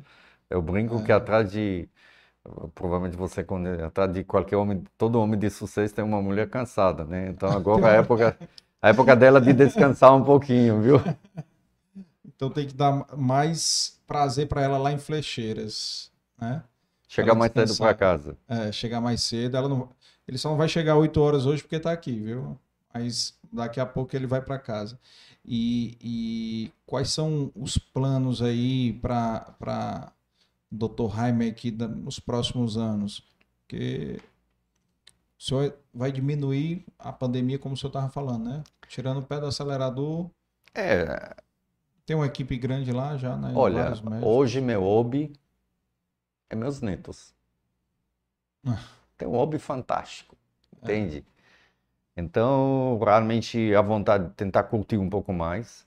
É, eu, a gente se encontra com os netos daqui pelo menos duas vezes na semana, todo final de semana, mas na semana também. E antes da pandemia, com meu filho, minha nora, meus netos da Inglaterra, a gente se encontrava pelo menos quatro vezes por ano, tá? Uhum. A pandemia realmente foi uma época difícil, é, com essa, distan essa distância.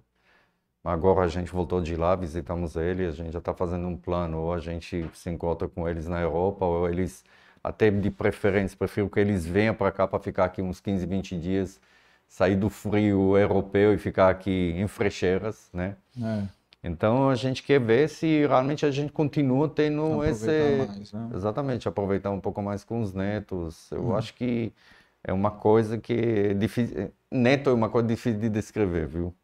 É, não tem obrigação de educar, né? Não Nada, tem... eu educo, eu brigo, é. mas é, é uma coisa diferente. Eu acho que a minha filha hum. ficou com raiva de mim, que eu disse para ela que a emoção de ver o nascimento da filha foi maior do que a emoção de ver o nascimento do filho, né? E realmente uma coisa que toca muito mais em você, entende? Uhum talvez até pela idade, que a gente fica um pouco mais sensível do que quando a gente é jovem e tem os primeiros filhos, uhum. o amadurecimento, mas realmente o, o, nascimento dos netos tocou muito na gente, né? Então, neto é uma coisa que desejo para todo mundo ter, viu? Assistiu o parto dos quatro? Do, não, assisti, eu participei no parto dos meus três filhos, né? E assisti o parto dos dois aqui, porque na Inglaterra sempre cheguei, não dava para chegar porque tem até uma coisa muito interessante. Todos meus netos nasceram muito perto um do outro. A Lily nasceu nove dias depois da Esther. Ixi. Então, já viu, né? E a Celina e o Raiminho nasceu 16 dias depois da Celina. Então a gente sempre chegou depois do parto. Mais ainda que não adiantava eu ir para a Inglaterra, porque lá não existe esse negócio de participar, De no participar do parto parto. como aqui, É. entende? Então eu cheguei, mas cheguei, troquei fraldas, balancei, fiquei sem dormir Hum. com aqueles na Inglaterra, né? Quer dizer que o Davi e a Vitória ficavam brigando para ver quem tinha neto primeiro, né? Filho primeiro, né? Não, o meu filho é matemático, né? É. Ele disse que estatisticamente é difícil e aconteceu duas vezes, viu? Caraca. Rapaz, realmente é bem bem diferente, viu? É. Bem diferente, bem diferente. Mas que bom, que bom que tá aproveitando, né? E, e me diga uma coisa, e em relação a, a esse momento, ah, tem um, um fato curioso. A gente estava brincando aqui do sorteio, né? Mas teve um negócio de um sorteio lá na clínica lá, né? Como foi essa história, doutor Raio? Acho que foi uma festa de Natal, né? Que Acho que foi a festa de São João, não? São João, pode São ser, João, São João. Todo assim. mundo brincou, não, É. vamos fazer um sorteio, vamos fazer um sorteio. E uma funcionária tirou e alguém, alguém botou que uma sorteio de uma cirurgia de abdômen, né? Ah, Então ela ficou tão feliz que a gente ficou assim, né? Então vamos fazer a cirurgia do abdômen dela. Realmente eh, ninguém podia mexer no sentimento de uma pessoa que deu tanta expectativa nesse sorteio, apesar de que teoricamente era um- uma brincadeira, que- brincadeira, né? que os funcionários fizeram. soltaram a brincadeira que ia ser o sorteio de uma Uma cirurgia de cirurgia de abdômen. abdômen. Então a gente fez a cirurgia de abdômen nela. Olha aí. Fez a funcionária feliz, né? Realizou um sonho, né? Com certeza. Com certeza. dela. E eu acho que a nossa função é realizar sonhos, né? E como é o feedback do, das pacientes, doutor Raimo? Depois cirurgia? Veja, a cirurgia muda a cabeça da pessoa. Ah, Você vê, muda comportamento. Vou lhe dar exemplo de uma criança que chegou com uma mama enorme. Você vê a postura, aquela postura curvada, anda Sim. só com roupa frouxa. Depois da cirurgia já vem com a cabeça para cima, anda com roupa decotada. Conversa com você de uma maneira muito mais solta. Ou seja, a cirurgia muda a cabeça da pessoa. E não só criança, também jovem. A cirurgia muda até relacionamento de casais.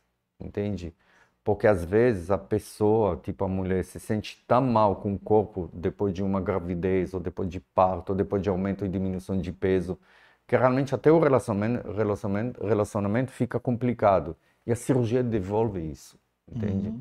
Então, eu acho que a finalidade da cirurgia plástica é realizar o sonho devolver o sonho e devolver essa alegria de viver para essas pessoas? Esse, então, esse é o maior retorno que o senhor está tendo hoje? As pessoas falam dessas, testemunham Claro, eu acho que a melhor coisa que a gente pode é ver que a paciente está satisfeita do resultado, Uhum. que ela está se sentindo bem, que você vê quando elas chegam com roupa apertada, roupa decotada, ou seja, ela se sente bem do jeito que ela tá. E antes não, entende? Uhum. Então, isso aqui é uma coisa que muda a cabeça para o bem. Uhum. Então, eu acho que uma coisa muito importante, o que a cirurgia plástica consegue fazer hoje, é a gente tem que ter um pouco de é, precaução, exatamente para não entrar aquele num dismorfismo, porque tem paciente que quer mais e mais e mais e mais, e a nossa função como cirurgião plástico é chegar e botar o pé no freio e dizer até esse ponto acabou-se, né? Não tem como. E não pensar só na parte mercantilista, não, é mais uma Hum. cirurgia, não. A gente tem que ver também a psicológica da paciente, o que, que a gente pode usar. E, na realidade, nós somos psicólogos, ou psiquiatras e escultores, né? Uhum. Então, é uma junção de muitas coisas. Ela teve que dizer não para paciente, A gente diz várias vezes não para paciente. assim, de paciente que não ficar satisfeito com não e procurar outro médico. De, por exemplo, de mama. Paciente quer botar 400, não sei, 400 Não, ml. não Eu digo, eu sou uma pessoa que eu digo para paciente, sou muito sincero, ó, não vale a pena fazer. Teve um paciente que chegou, pediu uma prótese, não gostei da sua conduta. Ele diz, mas é minha conduta. Entende? Então, se você não gosta, pode procurar outro profissional. É, porque eu sei de umas coisas que às vezes o paciente não pode, ela não consegue entender enxerga. o né? que, que vai acontecer com uma prótese de quine? A minha amiga co- colocou. A sua amiga tem uma mama totalmente diferente do que a sua, entende? Então, para mim, como profissional, colocar uma prótese de 100 ou colocar uma prótese de 400 ml é o mesmo trabalho. É o mesmo 50 minutos, uma hora de cirurgia, os mesmos pontos, o mesmo. Então, não muda nada. O que muda, eu quero que o paciente tenha um resultado bom, natural, que não, não chega um mês depois cheio de estrias, porque a prótese que colocou era uma prótese muito grande. Uhum. Ou com alguma sequela psicológica também, né? Exatamente. Né? De alguma coisa aí que não ficou legal. Agora me diga uma coisa, eu eu não sei, eu algum, alguns anos atrás tinha reparado que começou a muito, muitas meninas jovens procurar fazer. Mas essa é a função da gente, é tentar dizer, ainda não. Entende? A mídia, anos, veja, a mídia é uma coisa que influencia muito o TikTok, o Instagram, tudo uhum. isso aqui influencia muito. E na realidade você vê que é uma influência que não é sempre verdadeira, né? Uhum.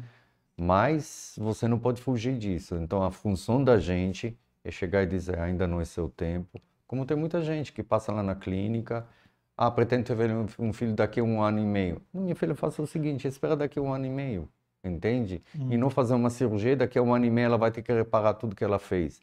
Então, nós estamos ali exatamente para orientar, para orientar para ter a melhor solução para o paciente e não só para operar. É. Que eu tinha notado isso daí, eu fiquei, cara, como que pode, né? E eu ficava pensando o seguinte, rapaz, como é que um pai e uma mãe deixa isso, né?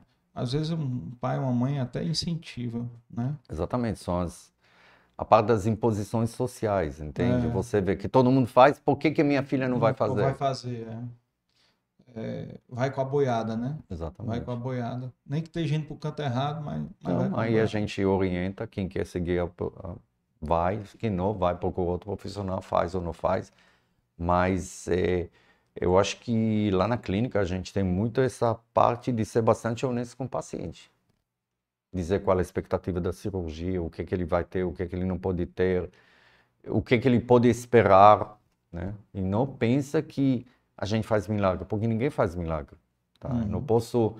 Eh, vou lhe dar um exemplo. Teve uma paciente que eh, pesava acima do peso, pedi para ela perder peso. Depois de um ano, um ano e pouco, ela chegou e disse que esse é o peso dela, que não vai perder peso. Então a gente operou ela. Ela disse que ela ficou decepcionada do resultado porque ela pensou que ia ficar igual a Barbie. então é ver o que, que tem na cabeça da pessoa, é, entende? É. A gente não muda, a gente não consegue mudar o corpo, a gente define melhor, a gente molda melhor. Mas quem tem estrutura muito grande, a gente não pode fazer ele pequeno. É. é, é. Cabeça também. Você, você não vai mudar a cabeça, né? É, por isso que a parte psicológica é muito. Não vou dizer que a gente acerta muito, mas normalmente a gente consegue ver um pouco se tem um problema psicológico relacionado, para tentar adiar, para não fazer. Eu já recebi uma pessoa que eh, ela era muito magra e pensava que ela era gorda e queria fazer uma cirurgia, mais cirurgia, então o tempo todo a gente adiava, adiava, no final a gente não fez, porque realmente ela não tinha indicação de cirurgia. Né? Uhum. Mas ela, no espelho dela, ela se achava que ela é gorda. Uhum. Né? Então... É. Complicado, né? É, tem e com essa questão do, do o senhor falou, né, as cobranças da, da rede social, né? Autocobrança, né? Todo mundo é bonito, é. todo mundo é lindo, ninguém tem mancha, ninguém tem papada, ninguém tem barriga. Isso não é uma vida real. É. Isso aqui, um, um, um jovem pode ficar frustrado, porque não entende tanto ainda toda essa parte. É, é raro as pessoas que postam assim um filtro, né? Então, o filtro já já engana, né? Já engana muito. Né? Engana totalmente. É. Né? Alguém chega para mim, doutor, olha esse aqui, meu filho, esse aqui não vale nada não, esse aqui é filtro. ou, ou, ou, na fotografia você pode fazer o que você quiser. Isso não é a realidade, né? Doutor, me deixa igual essa mulher aqui. Não, é, é, não Quando chega aqui, já sei que não vale a pena. Ah. Ah, é a Rita aqui, ó, um abraço para Rita. A Rita dizendo aqui, nossa meta é que no ano que vem, doutor Jaime trabalhe menos nos finais de semana. Olha aí, ó. Depende aí, dela, né? Depende. Aí, Rita. culpa é tua, Rita. Aí. agenda menos, agenda Realmente menos. É minha, meu braço direito lá. É. É o direito e o esquerdo ali, né? Ah, é todas, É. todas, todas as meninas lá, realmente, é, todas trabalham comigo já há muitos anos, tá? É, A Erilan, que trabalha comigo há mais de 25 anos, é, a Meire, a Rita, todo o trabalho desde que a clínica fundou. Começou, a Erilan né? trabalha comigo desde a era de Moura. É. É. É bom, né? Tem um time assim, né? Time Claro. que, que tá bastante Eu tempo. posso fazer raiva para elas, elas não podem fazer raiva para mim. Registrar aqui quem está presente aqui: Marcela Soares, Sítio Ciel Câmara. Eu acho que é o da, da, sítio é da minha da- filha. da sua filha aqui, ó. Boa noite. Dona Sônia. Dona Sônia Queiroz aqui. É, Marcela Soares, meu, meu melhor cirurgião. Alexandrina Souza, melhor cirurgião da vida. Leonardo. Mais. Paulo Andrade. Centraliza essa câmera. O que foi que houve? Qual foi a câmera aqui que ele tá falando? Deve ser a fechada nele, né? Mas tá. É, boa noite. Célio Neto, Germano, adorei a valorização, já falei. E me- diga uma coisa, falando de Israel, o que que o senhor mais sente falta de lá de Israel? O que que tem alguma coisa assim que o senhor sente falta? Eu sinto falta de muitas coisas, apesar do que eu estou dizendo, eu vi- eu estou vivendo aqui no Ceará mais do que vivendo em Israel, né? Aham. Mas eu acho que a cultura, que os conceitos que fui criado em Israel é uma coisa que me norteia até hoje, tá? Uhum. É, a maneira que eu trabalho, a maneira que eu encaro as coisas, a maneira que, que, que faço tudo, né? Eu acho que são coisas que desde a infância você aprende e aprende isso em Israel, né? É, Mas o seu senso de humor é cearense. Nada, meu senso de humor é israelense. É israelense? Minha esposa disse que tem muita gente que não entende quando eu brinco com as pessoas, viu? Ah, é. Mas eu, eu tem coisas que realmente eu sinto falta ainda, né? Tanto é que toda vez que a gente vai para Israel, são 10, 12 dias que a gente a, a gente vibra todo mundo lá, né? A gente Hum. passeia, a gente come, a gente a comida israelense é uma comida muito gostosa, apesar de que uma parte da comida a gente já faz aqui em casa, né? Todos os meus filhos sabem fazer isso, especialmente meu meu filho, que é craque já em comida israelense também. Qual é uma comida típica de lá? Qual é a mais famosa de lá? Na verdade, lá você tem muito, mas a Hum. comida típica é a comida que tem no Oriente Médio, que é o falafel. Mediterrâneo. O falafel. Em Israel se come muito saladas. Café da saladas. manhã é salada. É? É, café da manhã é salada. Né? Por isso que o povo é mais saudável. Então, você tem a, a- a dieta do Mediterrâneo. Então, em Israel se come muito salada. É uma coisa que se come muito em toda esquina que você tem o falafel, né? Que é o, o acarajé israelense, porque é feito de grão de bico. Ah, é? Aí você bota num pão sírio, cheio de verduras, não sei o quê. É, tem o hummus, que é a, a pasta de grão de bico, né? Hum. Que não tem refeição que você não tem isso. Inclusive tem um, um filme ali que o, o ator era um ex-agente israelense que até a parte de dente ele usava hummus para escovar os dentes, né? Então hummus é uma coisa que em toda refeição a gente tem. Café da manhã, almoço, jantar, né? Uhum. que é a parte de grão de bico, e outras coisas, os doces, salgados, tudo, tudo é muito bom lá. Qual é o doce tradicional de lá? São, a gente tem muitos doces árabes lá, e a gente tem eh, muitas frutas, a gente tem uma variedade enorme de frutas. De frutas Israel é um paraíso de frutas, plantados no deserto. tá no deserto. Engraçado, né? E isso aí o Ceará, o Ceará copiou bastante, né? É. De você plantar. Isso aqui a gente teve um episódio aqui com o Carlos Matos, que foi secretário de agronegócio aqui, né? E ele visitou muito Israel, fizeram missões, né? Em Israel. E, e nos. Tem, Posso levantar só um pouquinho? pode, pode, pode. O...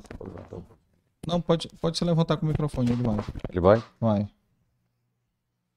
O... Deixa na câmera, que aí não... Tá.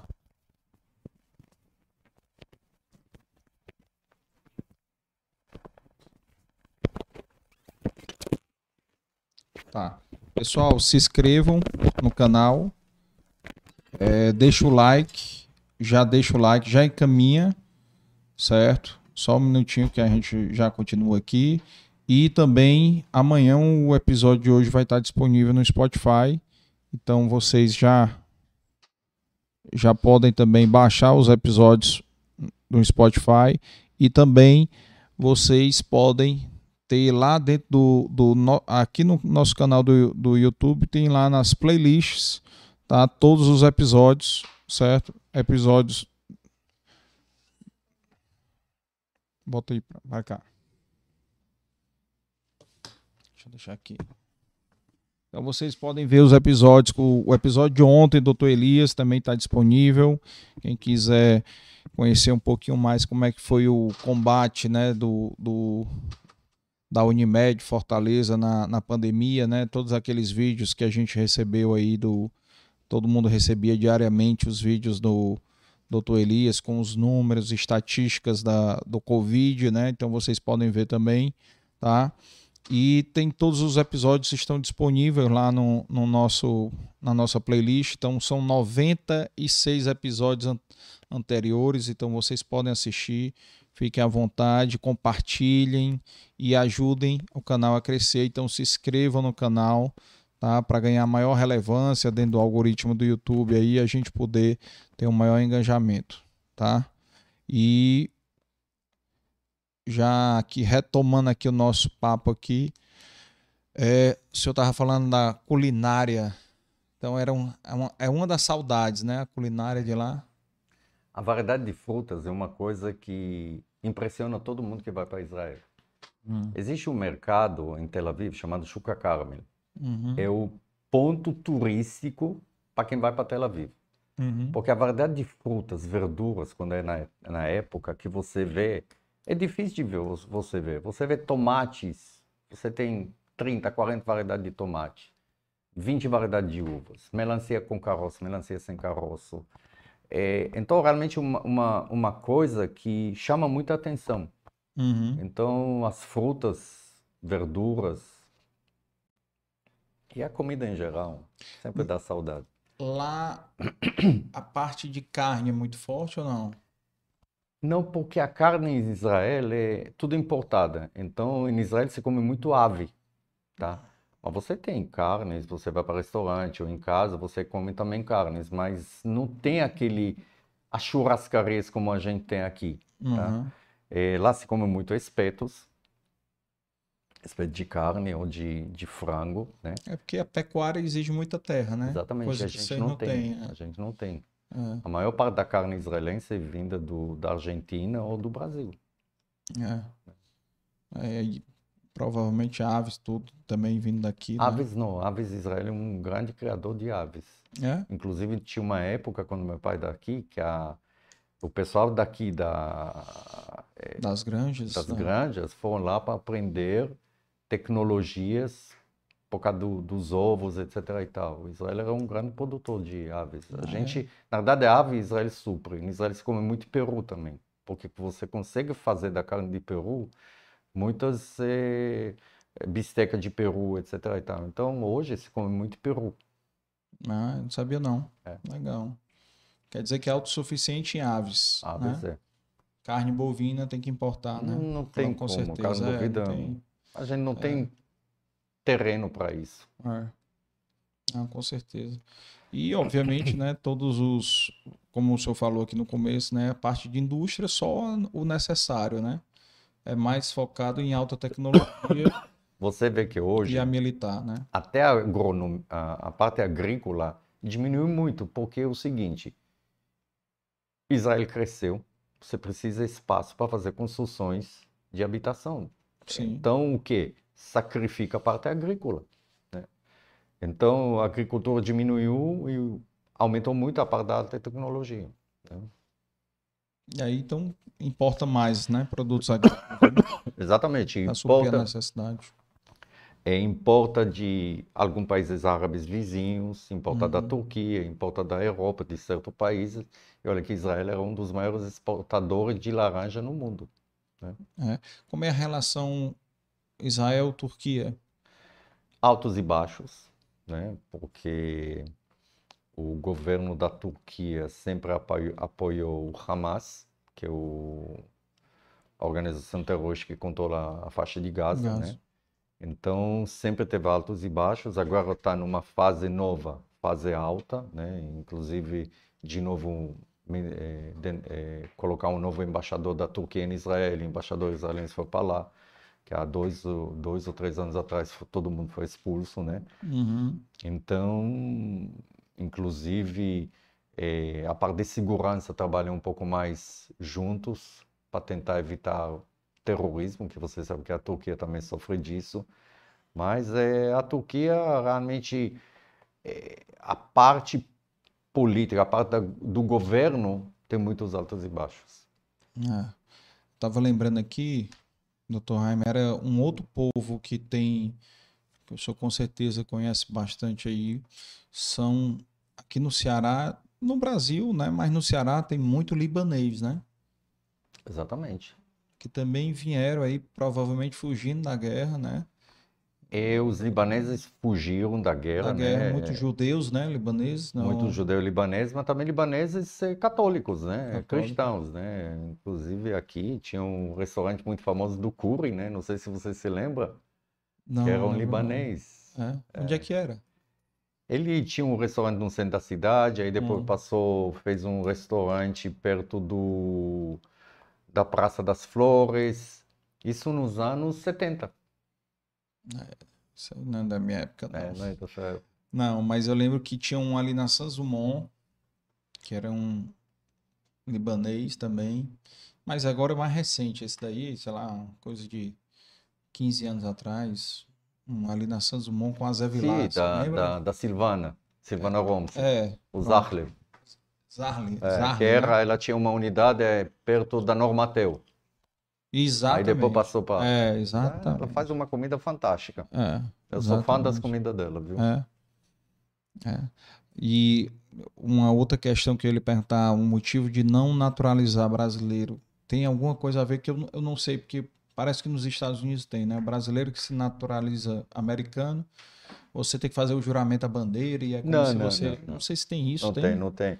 Tem mais, né? Israelense, porque até tempo atrás, vamos supor, se você fazia, você tinha que desistir da sua outra cidadania. Não, israelense Não precisa não, não né? precisa, nem Duplo. Brasil, no Brasil precisa. Também não, é. Israelense você pode ter várias eh, nacionalidades. É, os seus filhos, né? Os seus filhos são né? dupla, né? tripla. Tripla. É, eu tenho Ah, dois filhos que têm brasileiro, eh, israelense e portuguesa.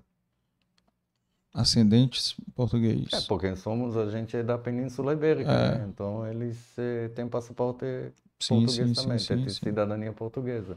Ah, o senhor tem também ou não? Não, eu não. Não tirou também. Não tirei, quis. Ah, orgulho lá do, do- Israel. Sente que tá traindo, né? Se tirar. Tá botando um chifre em Israel, Não, não é questão de tirar, botar chifre ou não sei o quê. Não sei, eu acho que orgulho besta, talvez o fato que um sen- senso de culpa, o fato que não estou em Israel, não, não Ah. sei com tudo, então pelo Sim. menos mantenho até o último A momento nação- a bandeira. É, a bandeira. Exatamente. Ah, pode ser, é. Eu sou, eu sou orgulhoso de ser israelense. Mas pode ser pode continuar sendo orgulhoso tendo outra cidadania Não, também. com certeza, É. com certeza. Mas é um, é, um- é uma, é como se fosse uma, uma questão sua de, de ficar mais próximo, né, Não, de mas veja, é, sem dúvida Ah. que é, se tiver que optar uma coisa, é, acho que Brasil, eu posso dizer assim, Israel é minha primeira pátria, mas na realidade Brasil é onde eu vivi minha vida. É, escolher para viver. Eu estou casado com a Sofia já há Ah. 39 anos, estou Ah. aqui, estou mais de 40 anos, né? Então, tudo que devo, o que tenho hoje é ao Brasil, né? Ou seja, É meu país hoje. É, não, mas nem se preocupe que não vai chegar essa necessidade de ter que escolher, não. Isso É, aí, acho que o Brasil é um país muito pacífico, né? Não tem essa, Claro. essa, vai ter esse problema, não. Vamos resolver, vamos resolver o seu, seu problema de outra forma. Já lhe deram um título de cidadão, não? Rapaz, eu vou, já vou fazer aí, seus pacientes têm que fazer, levantar a bandeira aí para o senhor receber o título de cidadão cearense. Né? Cearense e de Fortaleza, né? Também já receber. Eu sou realmente eu. Todo mundo, quando eu vou para o sul, diz que que diabo de israelense é esse aqui que fala com sotaque cearense, né? E quando vou para Israel, todo mundo, que sotaque é esse aqui que você está falando? É sotaque cearense, viu? E as gírias, né? Ei, macho. É, é, é, é o dicionário cearense, né? É, exatamente, exatamente. Dei valor, olha, dei valor, dei valor. Muito a- valor, viu? É, dei valor, dei valor. Mas que bom, que bom conhecer aí um pouco mais aí do, do, do- da sua história. Acho que é, é bacana e, e- e culturalmente a gente aprender um pouco, né, de, de outros povos, povos que, que tem a ver aqui com, com, aliás, com a história mundial, né? A história mundial, os judeus foram, né, sofreram demais na, na, na Segunda Guerra, perseguido, e a gente acaba conhecendo um pouquinho mais dessas histórias, né? E vendo assim culturalmente como são ricos e como a gente reclama de barriga cheia, né?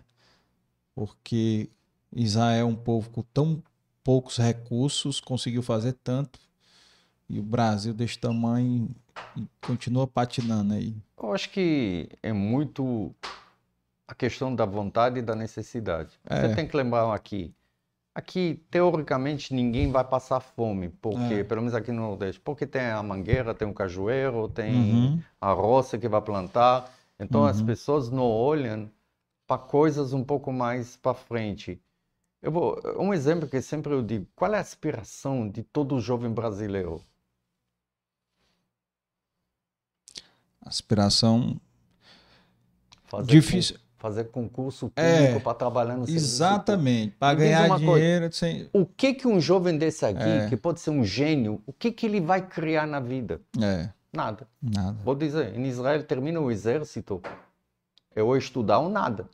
Ou Uhum. seja, ou vai estudar ou vai tentar inventar coisas. É. Ele tem que sobreviver, É. entende? Então, ele não vai ter o pai que vai tomar conta dele, não vai ter o estado que ele vai fazer concurso público, entende? Então, esse aqui é uma coisa que incentiva a você criar, a você pensar e não ficar parado. Por isso que você tem tanto startup lá, por isso que você tem meninos que inventam coisas que vendem milhões de dólares Uhum. e as pessoas não param ali.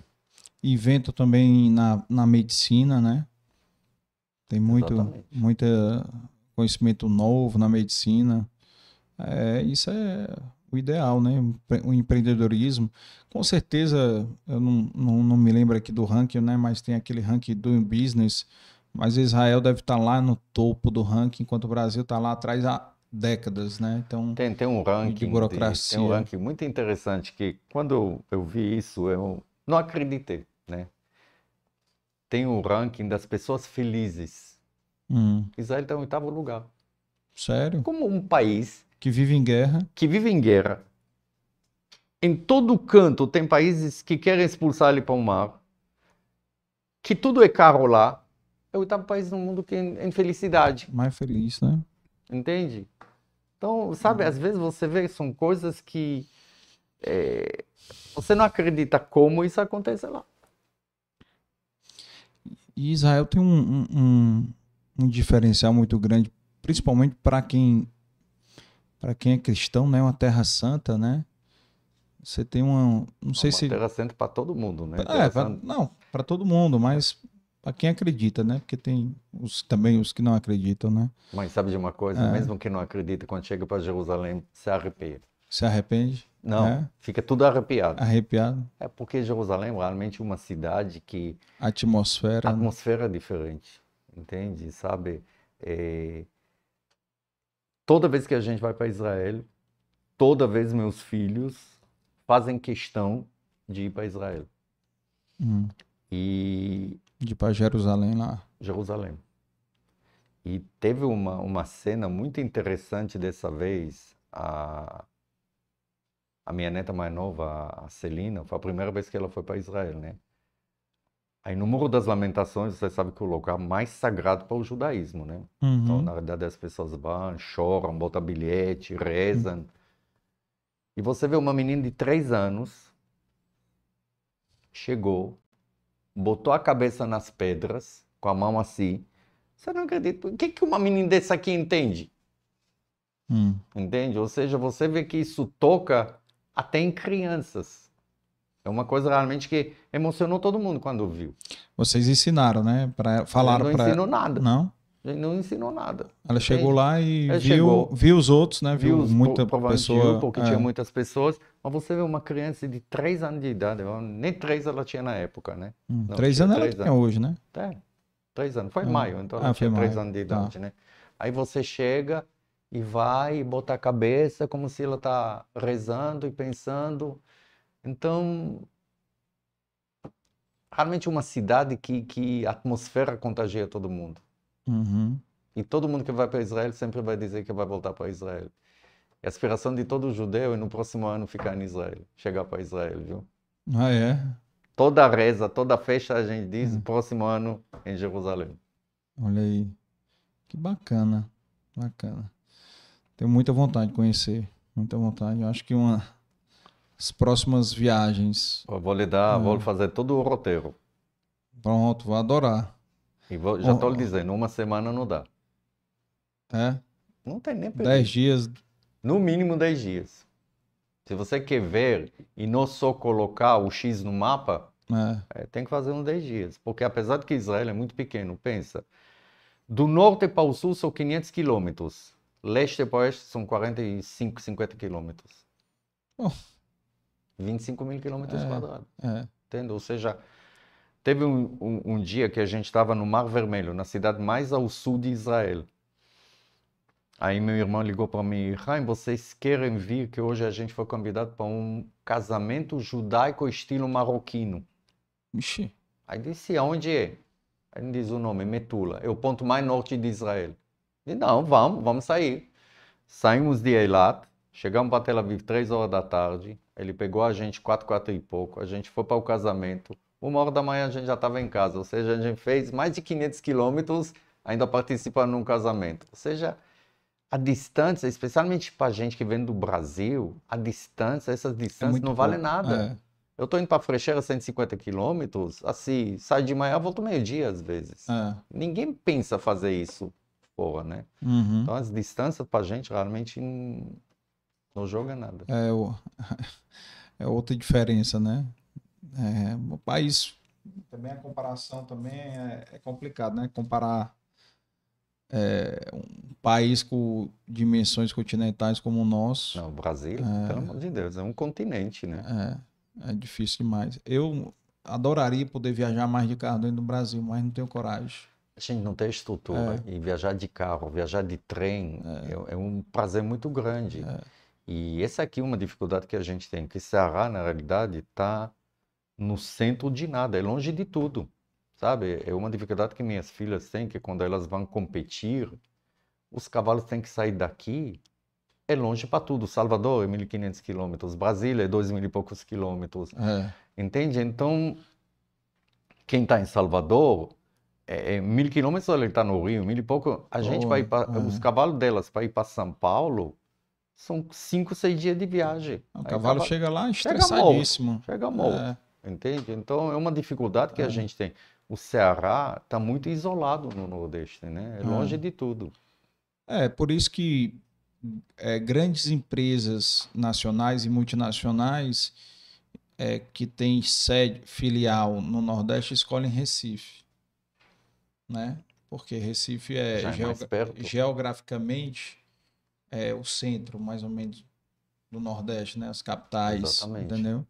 Então Mas já está essa- mudando, porque você está vendo É. que muitas empresas estão aqui, né? Com, É, com o porto, com a ferrovia que estão fazendo. É, porque aí já que- é outra, outra diferença, né? O Ceará já virou mais atrativo para as empresas porque é mais perto da Europa, mais perto dos Estados Unidos. Exatamente. Você o aeroporto. O aeroporto, olha. Depois que privatizou. Eu pensava, eu, eu, eu para viajar para Israel demorava dois dias.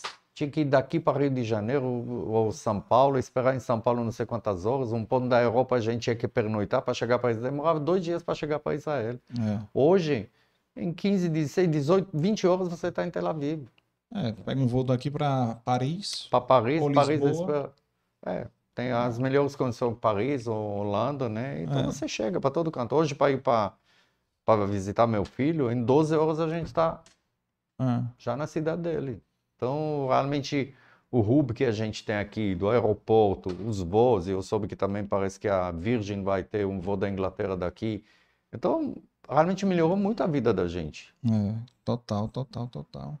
Falar nisso, o senhor falou aí da, da, da viagem lá pro seu filho. O senhor foi pro enterro da rainha. Olha, mas isso aqui é só pariu, porque Ah, a gente estava no aeroporto, a gente já sabia que ia perder as conexões, porque teve uma greve dos, eh, dos controladores de voo em Paris. ah, Então, na sexta-feira, cancelaram mais ou menos 50% dos voos dentro da Europa. Então, o voo daqui já saiu com três horas de atraso. Então, perdi as conexões para a Inglaterra, né? Aí minha filha chegou para um rapaz aqui que atendeu ela muito bem, moço, arruma. Eu só tô indo para ver o enterro da rainha. Pelo amor de Deus, arruma. O que que vai acontecer se não ver esse enterro da rainha? Então a gente chegou para Paris, é lógico Ah. que não tinha. A moça em Paris me ofereceu assim, sorridente, o senhor se incomoda ficar dois dias em Paris? Eu disse, olha, normalmente não, mas dessa vez sim, porque tem o aniversário da minha neta e o enterro da rainha. Então a gente tinha que ir lá. Mas não tem vaga. Olha, queria que eu cheguei, chegasse a Birmingham na segunda-feira ou no domingo à noite. E, na realidade, a gente já se programou no domingo estar em Londres, mesmo antes que a rainha morreu. Então a gente já tinha hotel, tinha tudo. hum, No final, para chegar para a cidade que meu filho mora, que é Derby, Ashton, perto de Derby, eles mandaram a gente para Milão. De Milão, peguei um avião para Heathrow. E de lá a gente pegou um carro com motorista para levar mais duas horas e meia até a casa do meu filho. E desse jeito a gente conseguiu chegar domingo de madrugada. né? Aí domingo a gente, todo mundo acordou, a gente foi para Londres, a família toda, né? hum. Que o dia que a gente pretendia passear em Londres, aí a gente aproveitou, ficou o dia seguinte para ver o funeral. Na verdade, o funeral a gente viu Foi- pelos telões, É. mas o que impressionou, o que nos impressionou muito foi a organização. Você não tinha bagunça em canto nenhum, todo mundo Silêncio, né? todo mundo silêncio. A gente brincava dizendo que se fosse aqui no Brasil já ia estar cheio de gente vendendo bandeiras com Água. o nome da, mãe, da rainha, É. água, o, o chapéu, nada. Você viu que. E a gente estava com criança, a gente estava um pouco com medo, porque. Desculpa, a criança pequena. E você vê que nada, não tinha empurra, empurra, não tinha tudo organizado. Olha, dei valor, viu? Deu valor lá à Dei valor. organização. Dei valor para a organização. Só dei inveja. É, e já tava, ela já estava planejando já desde a década de 60, né? Já era planejado, já tem plano de. É, eu vi uma funeral. entrevista com um dos, um dos guardas reais, que história é interessante, porque ele era a terceira geração de guardas reais. Não sei se você lembra que tinha um, um rapaz jovem andando na frente do, do caixão da rainha. É ele aí. Ele disse que são 70 anos que estão planejando isso. É, mesmo. Desde que a rainha é rainha, ele já está planejando Planejando o dia que funeral. vai o funeral, né? Então, Ou seja, o rei Charles já está com o pé na cova. já tá. Mas foi É. muito organizado, sabe? Tudo, tudo legal, né? Então, E, e no seriado lá The Crown, você vê lá a morte do pai dela, né? E, e é é engraçado, né? Quem me, quem me ensinou isso foi meu pai. A coroação do rei é só um ano depois da um ano morte. depois, né? Por exatamente. causa do ano de luto, né? Então você... é- Ela Ela passou um ano como rainha, mas sem ser coroada, né? Tanto é que o Charles é rei, mas ainda não foi coroado. Não foi coroada ainda, Exatamente. exatamente. É, e foi também é, o mesmo período que o tio dela, que eu não me lembro agora, Eduardo VIII, sei lá qual, era rei e abdicou para ficar com a mulher lá, Com, a- com com aquela desquitada a americana. é, desquitada É. americana. E, E hoje não tem mais isso. é, não tem mais isso. E o. E, o, e, e um, só um detalhe aí para quem está ouvindo a gente aí, assistindo, que o interessante foi quando a rainha sumiu, o pai tinha morrido, né? E, e ela teve uma conversa com o tio, né? O tio foi lá conversar com ela e a rainha virou pro tio. Você pediu desculpas? Aí ele fa- falou para ela: pedi. Pedi desculpas pro seu pai e pra mamãe, né? Pra sua avó também. Pedi desculpas por ter abdicado do trono, Por né? ter deixado, né? por ter de- deixado o trono. Não. Mas você nunca pediu desculpa pra mim. Né? Porque ela, ela falou, você acha que eu não preferiria ser uma mãe comum, Do uma dona de casa, né, criar meus filhos, né, do que ser rainha? Ou seja, é, é- é- e a gente vê no, no, no seriado que é uma vida realmente muito complicada. Claro. Você Não- que vida aliás, é? não tem vida. Não tem vida. Não tem vida. é. Você é dedicado para É. todo mundo. Você É. vive num, num aquário, né? Porque você não pode fazer isso, não pode fazer aquilo. Hum. E é uma vida difícil, mas É. sabe o que? É aquela história. Foi um momento histórico, porque desde que a gente é criança, desde que a gente nasce, que a gente sabia da rainha da Inglaterra, né? E a rainha da Inglaterra, veja, quando você fala em reis, rainha hoje, a primeira coisa é a rainha da Inglaterra. Você quase não escuta a rainha da Espanha, da, da, da Holanda, do nada. Você sabe que existe casas reais, mas você Uhum. não tem o peso que tinha a rainha, A rainha da da Inglaterra, Inglaterra, né? Então, realmente foi um momento histórico, foi interessante Hum. participar nisso, Histórico, é. mas É que, por exemplo, nós, meus filhos vão ver a coroação dos filhos do William, provavelmente, né? Então vão ver a coroação do, daquele meninozinho mais velho, o filho dele mais velho, que eu não sei o nome agora.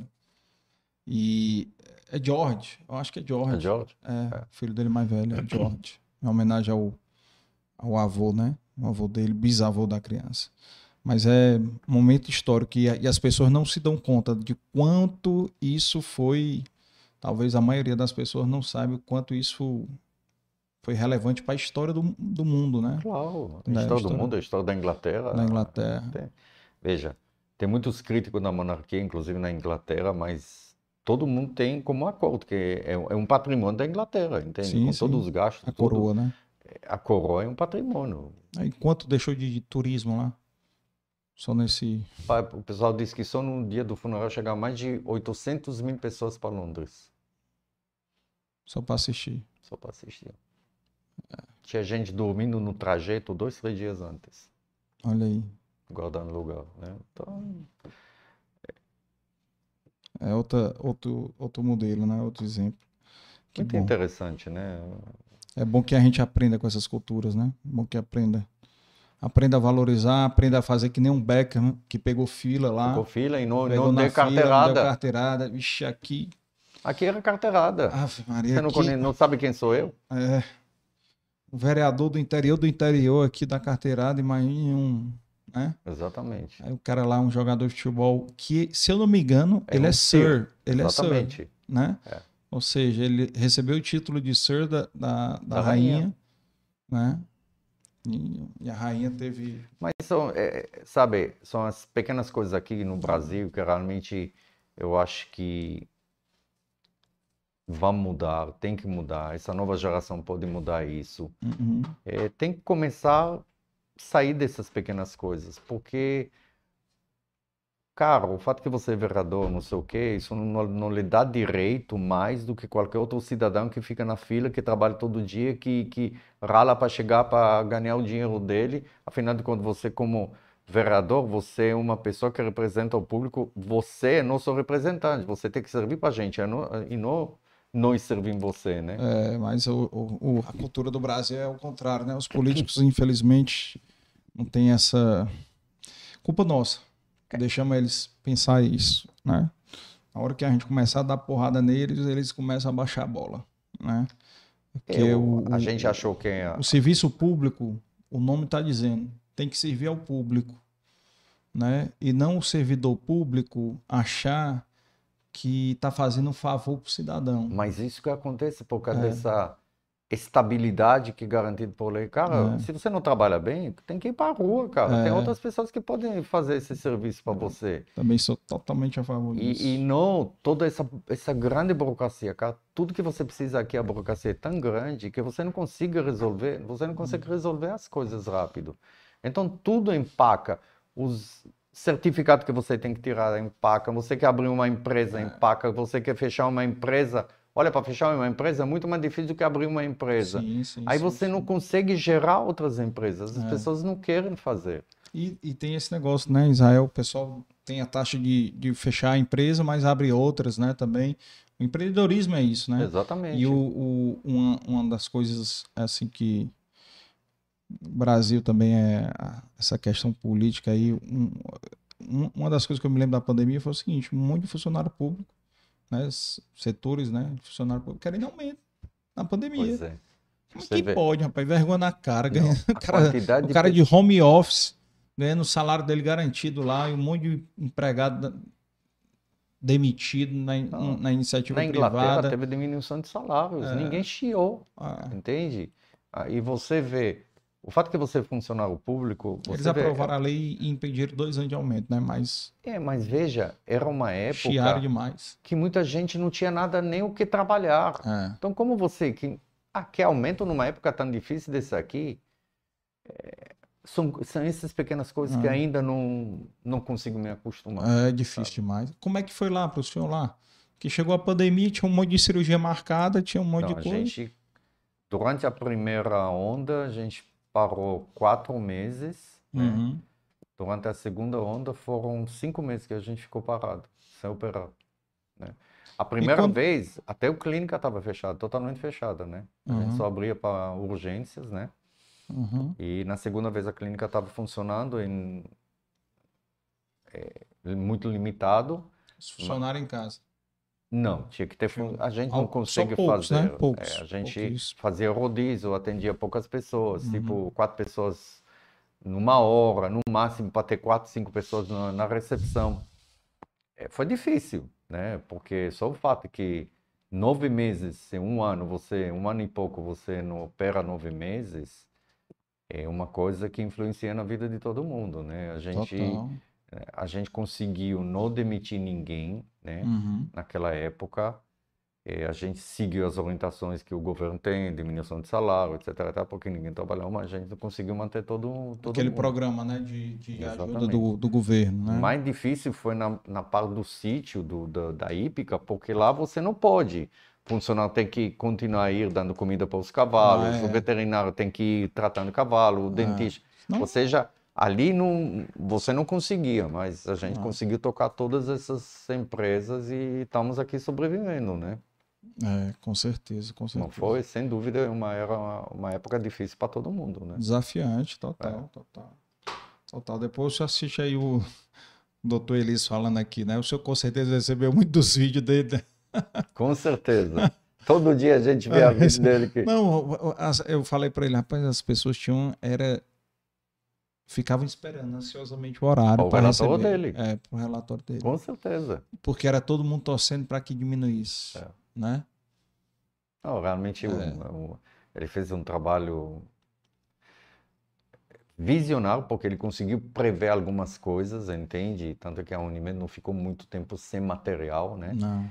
E... Ele se preveniu muito. Exatamente, é. ele conseguiu... Partiu na frente em muita coisa. É, muita ele falou coisa. aqui, container, um container de EPI e recebendo crítica, viu? É.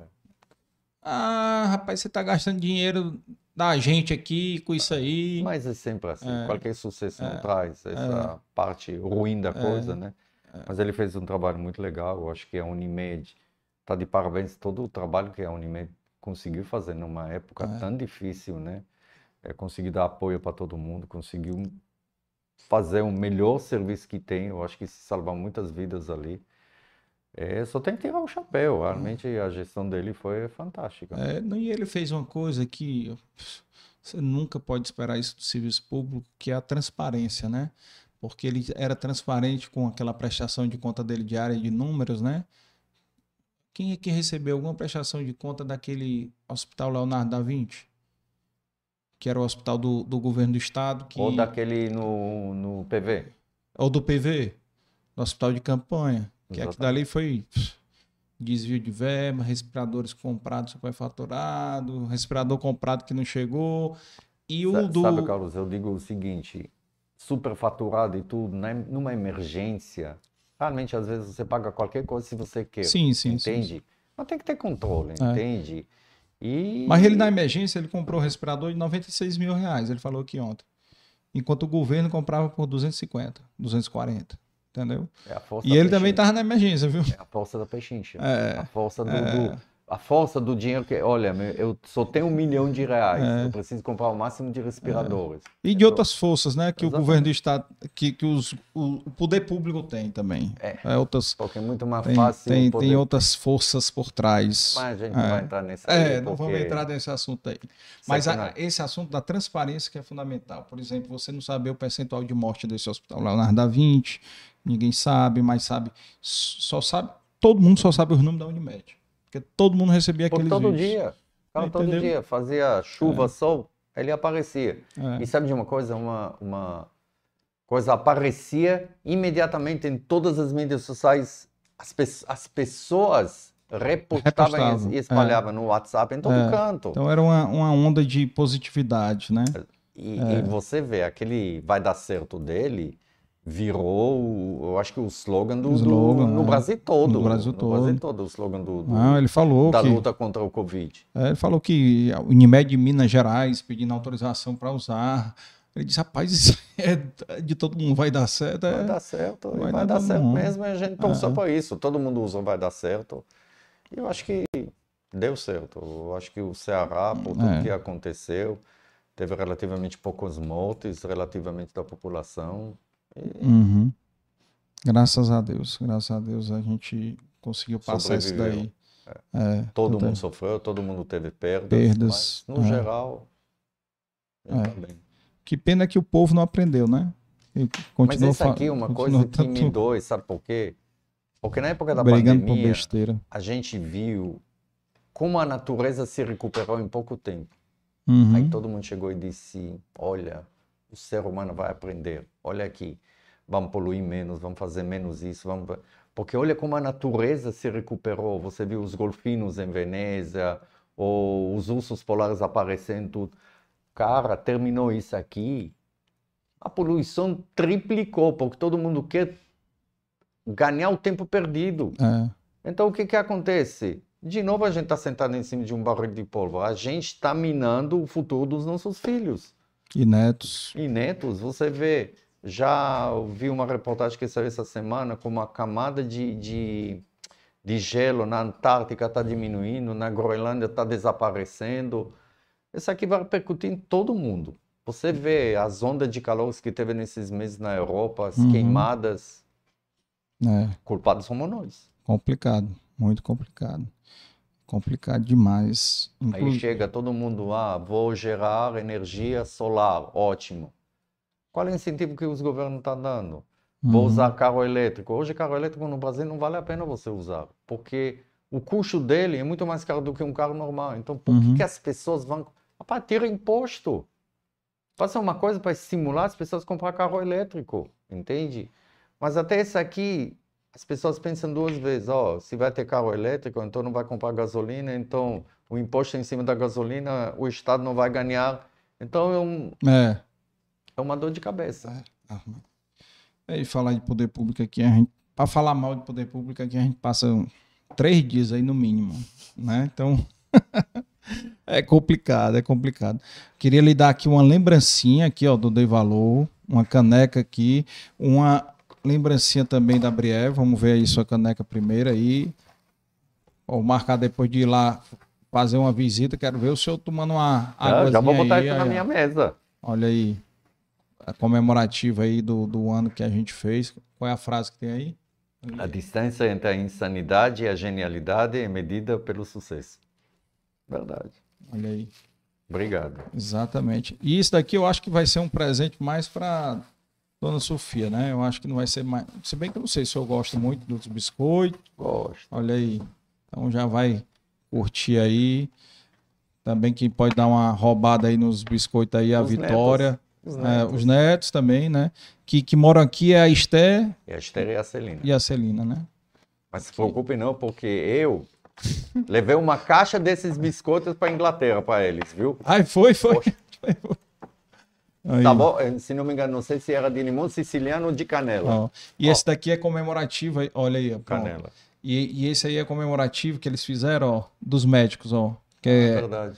18 de outubro, né? Dia, Dia dia dos do médico. médicos. Então eles fizeram uma, uma latinha especial da Brié. Ó, Quem quiser, olha aí, ó. Olha aí. É, Pois Qualquer é, coisa, senhor- Levei para Inglaterra. é, leva para Inglaterra. Se o senhor levar para a clínica amanhã, com certeza voa em cinco minutos. Vou guardar um pouco mais, viu? A, a, a doutora Vanessa e a Rita já estão aqui, já salivando aqui, assistindo. Então, Inclusive-. É, inclusive falou aqui, como foi que falou aqui, Bono, era lá, a Tiziana Rego aqui falando aqui que tem que receber o, o título de cidadão flecheirense também. Tá Aí, certo. Realmente eu de Frecheiras, eu acho que eu conheci, conheci Frecheiras em 1981, logo que cheguei. Foi mesmo. Foi. Paixão à primeira vista, foi? É porque o, o meu sogro tinha uma fazenda por ali, então a gente sempre ia para Trairi fazenda, ali. Trairi, Uhum. e de lá a gente ia para praia, né? Tanto Uhum. é que a gente comprou nos terrenos, isso foi 83, né? Então, desde 83 que a gente E como foi. Ah, a gente nem tocou nesse assunto, mas vamos tocar aqui que eu lembrei. Como foi que conheceu a dona Sofia? Eita, Essa prepara aqui. aí, prepara. a Sofia foi assim. é, na verdade, eu conhecia, eu era muito amiga dos irmãos da Sofia, Ah, que são um pouco mais velhos do que ela. uhum. E a Sofia, na época, eu acho que quando a gente tinha 16, 18 anos, a Sofia tinha 10, 12 anos. Então ela só chegava para ajudar para lavar os carros da gente, né? Era menina velha, né? Isso foi na primeira vez que eu vim para cá. E na segunda vez que a gente veio, me- meus pais vieram antes, então minha mãe já tinha, era amiga da mãe da, da Sofia, dona Aura, né? Então já se encontraram e um desses dias que ela estava lá em casa, a mãe, a mãe da Sofia estava na casa dos meus pais, a Sofia chegou. Já era uma mocinha de 20 anos. Rapaz. Aí foi. Aquela, aquela ajudante que lavava o carro, né? Tava Era- mudada. Era uma gata. Ah, Aí, pronto. E acho que começou aí, né? aí já começou a soltar o charme. Já, e aí a gente casou, formou uma família, né? Estamos onde estamos pela muito pela insistência dela, viu? Realmente estou agradecendo que ela empurrou a fazer mu- muitas coisas que eu, na minha mentalidade, disse que não ia fazer. Ela disse, não, vamos fazer isso. Então fizemos e realmente deu tudo certo. É quem manda. É que manda. Eu realmente eu sou barriga branca, viu? Barriga é pau mandado com orgulho. Com certeza. Olha aí. Que bom, que bom, que bom. Que legal. Que massa. E desse, de- são quantos anos juntos já? A gente tá. O próximo ano vai ser 40 anos. 40 casada. anos, olha aí. A gente casou É, em 83. Minha idade. Aí. Fazer 41. Muito tempo. Casou em 83, né? É. 83. Eu era estudante no quarto ano de medicina quando casei com ela. Foi? Foi. Ou seja, ela me aguentou como estudante de medicina ainda, como Vixe, residente. residente. Residente fora com duas crianças pequenas. Hum. lá no Pitangui. Eh, E, tem uma história muito interessante porque eu era o único casado e único com filhos. Lá, em, Lá no Pitangui. Rio. Pitangui. E teve um colega lá que, depois de um ano e meio, a gente descobriu que ele era casado Só que ele estava com medo de dizer que ele era casado porque pensava que ele não ia conseguir entrar pelo fato que é casado. Né? Ah, Então, achava que ia sofrer preconceito lá ou na seja, meus seleção. filhos eh, ficam os mascotes do, de todo mundo lá no Pitangui, né? Ah, E a gente tem amizade muito grande com, com meus colegas de turma, tem até meu colega marroquino, mexicano, da Espanha, até o próprio Brasil, a gente sempre se encontra. Né? é? E uma associação que faz uma reunião pelo menos uma vez por ano, né? Reunião Hum. dos ex-alunos do Pitangui. E você vê que hoje os ex-alunos do Pitangui têm função chave em várias sociedades no mundo, né? Então, ele conseguiu criar uma uma família, né, de profissionais, eu acho que muito bons profissionais Uhum. no mundo todo. Porque não Bacana. existe uma coisa É. parecida com isso. Interessante, né? Às vezes a gente. Eu acho que isso é um, é um mal do brasileiro, né? O brasileiro não valoriza a prata da casa. Em geral, né? Eu acho que o brasileiro va- valoriza muito pouco. É, mas você vê que É. quando você fala Pitangui fora, até hoje, que já são 4, 5 anos que ele faleceu, Pitangui, Pitangui, como Pelé, Pelé. Entende? Então ele tá, ele é o Pelé da cirurgia plástica O Pitangui é o Pelé da cirurgia plástica. no mundo. O nome dele é conhecido no mundo todo. Quando alguém ah, onde eu... Não, Pitangui, ah, Pitangui, professor. Todo mundo conhece o, é, o professor Pitangui, entende? Todo mundo conhecia. Talvez a nova geração não, porque não tem esse contato mais. Mas você fala de uma geração, da nossa geração, da sua geração, ainda Pitangui um nome, nome forte, nome muito conhecido e de, de muito respeito. Ele era embaixador do Brasil no exterior, entende? Hum. Era uma pessoa que tinha uma, eh, na verdade, um acesso para reis, presidentes, famílias reais no mundo todo. Ele Engraçado. tinha uma penetração muito grande. Impressionante, impressionante. Não sei se já foi feita alguma biografia dele, né? De, com Acho esses que- detalhes, mas. Que não sei se tem uma biografia, ou talvez saiu um ano passado uma bi- biografia dele. Mas tem vários livros. eh, Ah, é? né? Ele, ele era uma, uma pessoa, eh, ele falava várias línguas, ele era amante de arte, cultura. Então você conversava com ele sobre tudo no mundo. E é bom que ele conversava com você na sua língua. Entende? Então chegava alguém lá alemão, ele falava alemão. Chegava alguém francês, ele falava francês. Falava hebraico? ele? Falava hebraico não. Comigo Não. ele falava português ou Português. inglês, ou inglês mesmo, viu? Mas ele foi já, foi um- eu acho que duas Ele vezes. morreu faz- com 101, foi? Não, morreu com de 90 e poucos anos. 90. Morreu, Eu pensava que ele tinha 100. morreu dois dias depois que ele acende- eh, segurou a tocha olímpica da Olimpíada no Rio. Lembra? 2000, Olimpíada? 2016, Exatamente. 2017. Então morreu dois dias depois. 2016. É, dois dias depois. Então eu já fui com ele para um congresso em Israel, fui com ele com congresso na, na, na Bulgária também. Hum. E ele gostava, ele gostava de ficar sempre com a gente, né? Ele gostava muito da Sofia também. Você sabe, a esposa dele, a Dona Marilu, era, era cearense, né? Então ele sempre lembrava Ah, pra gente. né? Ah, era. É. Ah, então isso aí era fazia parte aqui também do, do nosso plano aqui. Tu Sabe que o Ceará eh, foi quem ensinou o Mossad, né? Lá no Israel, né? O plano Ah. cearense de dominação do mundo, né? Ah, é? Aí, ó. Tem, era a esposa do Pitangui, que estava infiltrada. Tem cearense em todo canto, né? Por Tem, isso tem que cearense em todo canto. É. Tem cearense em Israel também, né? É. Que bom, que bom. Ótimo, ótimo conhecer um pouco mais aí da sua história e é, queria só, antes de, de passar aqui a palavra para suas considerações finais, agradecer todo mundo aí que acompanhou, né? Compartilha aí, lembre-se do sorteio, o sorteio da lipoaspiração, do implante mamário, até 400 mililitros, tá? ml, então abdominoplastia aí, então corram aí, então compartilhem, marquem aí o arroba aí dos amigos, tá? E se inscrevam, tá? No canal. Deixa o foguinho. Quem não botou foguinho até agora, o foguinho nos comentários, pessoal, ajuda no engajamento. Então, enquanto a gente está aí no, no, ganha relevância dentro do algoritmo do YouTube. Então, botem foguinho aí. Quem está ouvindo depois também, assistindo depois, não está no ao vivo, coloca também o foguinho, que ajuda. Deixa aí o comentário aí, o que, que vocês acharam aqui de conhecer o, o, o Ivo Pitangui do Ceará. Certo? Dr. Jaime aqui, muito bacana conhecer a sua história, conhecer aí um pouquinho mais, inclusive da cultura, né? Cultura do, do, dos judeus, né? Conhecer um pouquinho mais, assim.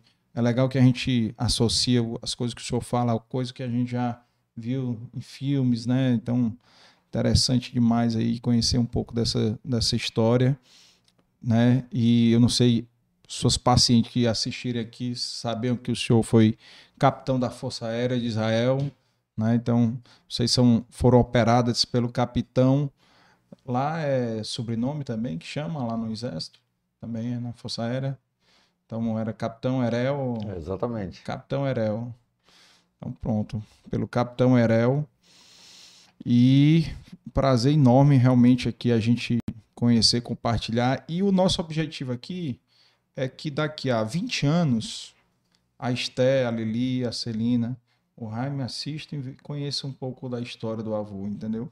Então é, é, é, eternizar, obviamente, que é um retrato do agora, né? Do que o senhor construiu até agora. O senhor ainda tem é, vida longa, né? É para tomar conta dos netos, né? vida longa. Bom, pois é, os netos já vão ver daqui a 20 anos que o quanto o senhor já babava eles, aí, ó. Eu sou babão mesmo, viu? Aí. Eu estou dizendo que o meu livro de cabeceira hoje é, Galinha Pintadinha, ah, é.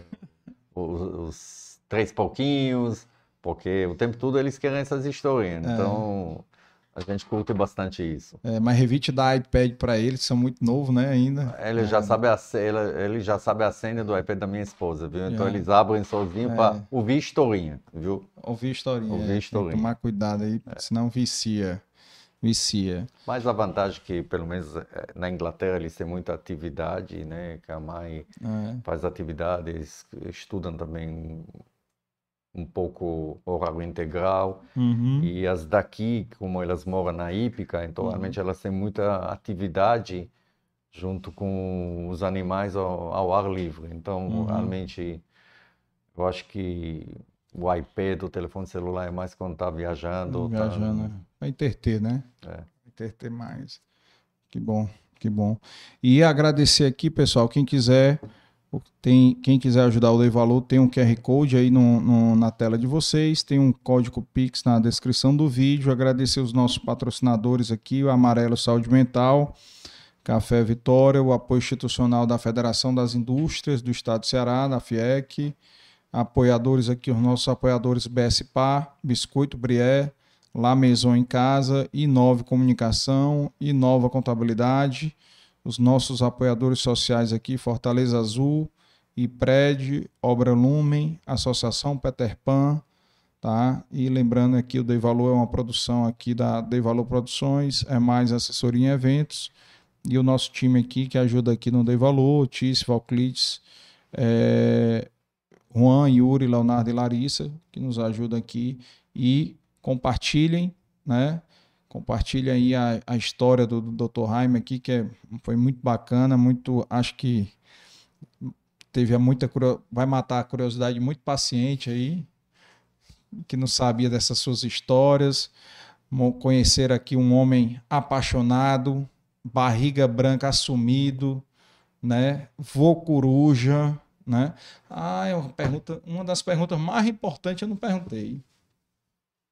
Qual time de futebol que torce? Lá.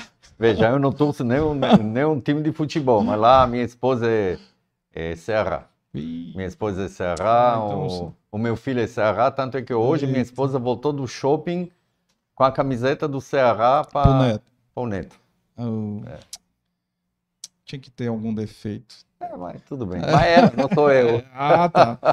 Mas mais do jeito que o senhor barriga branca. É, não. Se ela vai me dizer é, pelo ela, Ceará, ela, ela que manda. É. Então é ela que vai dizer qual é o time. Apesar de que o Fortaleza está muito bem, viu? Tá, o é. Fortaleza está de parabéns. É, o Ceará está tá meio mal. Mas vai melhorar aí. Tomara que fique aí também na. Eu acho É que o Nordeste, né? fato Tem que torcer pro Exatamente. Nordeste, O é. fato que os dois ficam na primeira série, eu acho que É. uma coisa que só eleva o nível do, do futebol no Sim, Ceará, sim, né? sim. E um, ah, quando um tá bom, concorre pro outro, chama o outro para também subir, melhorar, né? Buscar. Porque tem a pressão da torcida, né? Ver o, o rival bem, aí quer. Fortaleza levou porrada a primeira, primeira fase todinha lá Foi em último. impressionante como, né? como ele E conseguiu se reagiu, recuperar, né? é, reagiu aí, recuperou. Rumo a Libertadores aí. Se bem que a Libertadores fez mal pra gente esse ano. É, Só levou porque- porrada. Acho que aquela história de jogar em vários campeonatos ao mesmo tempo, É. é, os times aqui, jogou gente- quatro ao mesmo tempo. Tava times aqui difícil. ainda não tem essa estrutura para fazer tanto jogo, né? Não. E eu recebi o presidente de Fortaleza aqui, foi o nosso terceiro convidado. E o senhor, só para o senhor ter uma ideia, né? No ano passado que ele veio, em outubro, o Fortaleza estava em quarto lugar. E os cinco primeiros times, né? A diferença da folha de pagamento, só para o senhor ter uma ideia, primeiro lugar o Flamengo. A folha de pagamento do Flamengo era 23 milhões de reais por mês. O segundo lugar e terceiro lugar era Atlético Mineiro e Palmeiras, Uhum. que a folha de pagamento deles era muito parecida entre 18,5 e 19 milhões de reais. E o quinto lugar, que estava atrás de Fortaleza, né, que Fortaleza estava em quarto, era o Corinthians, que a folha dele de pagamento no ano passado, outubro do ano passado, era 15 milhões.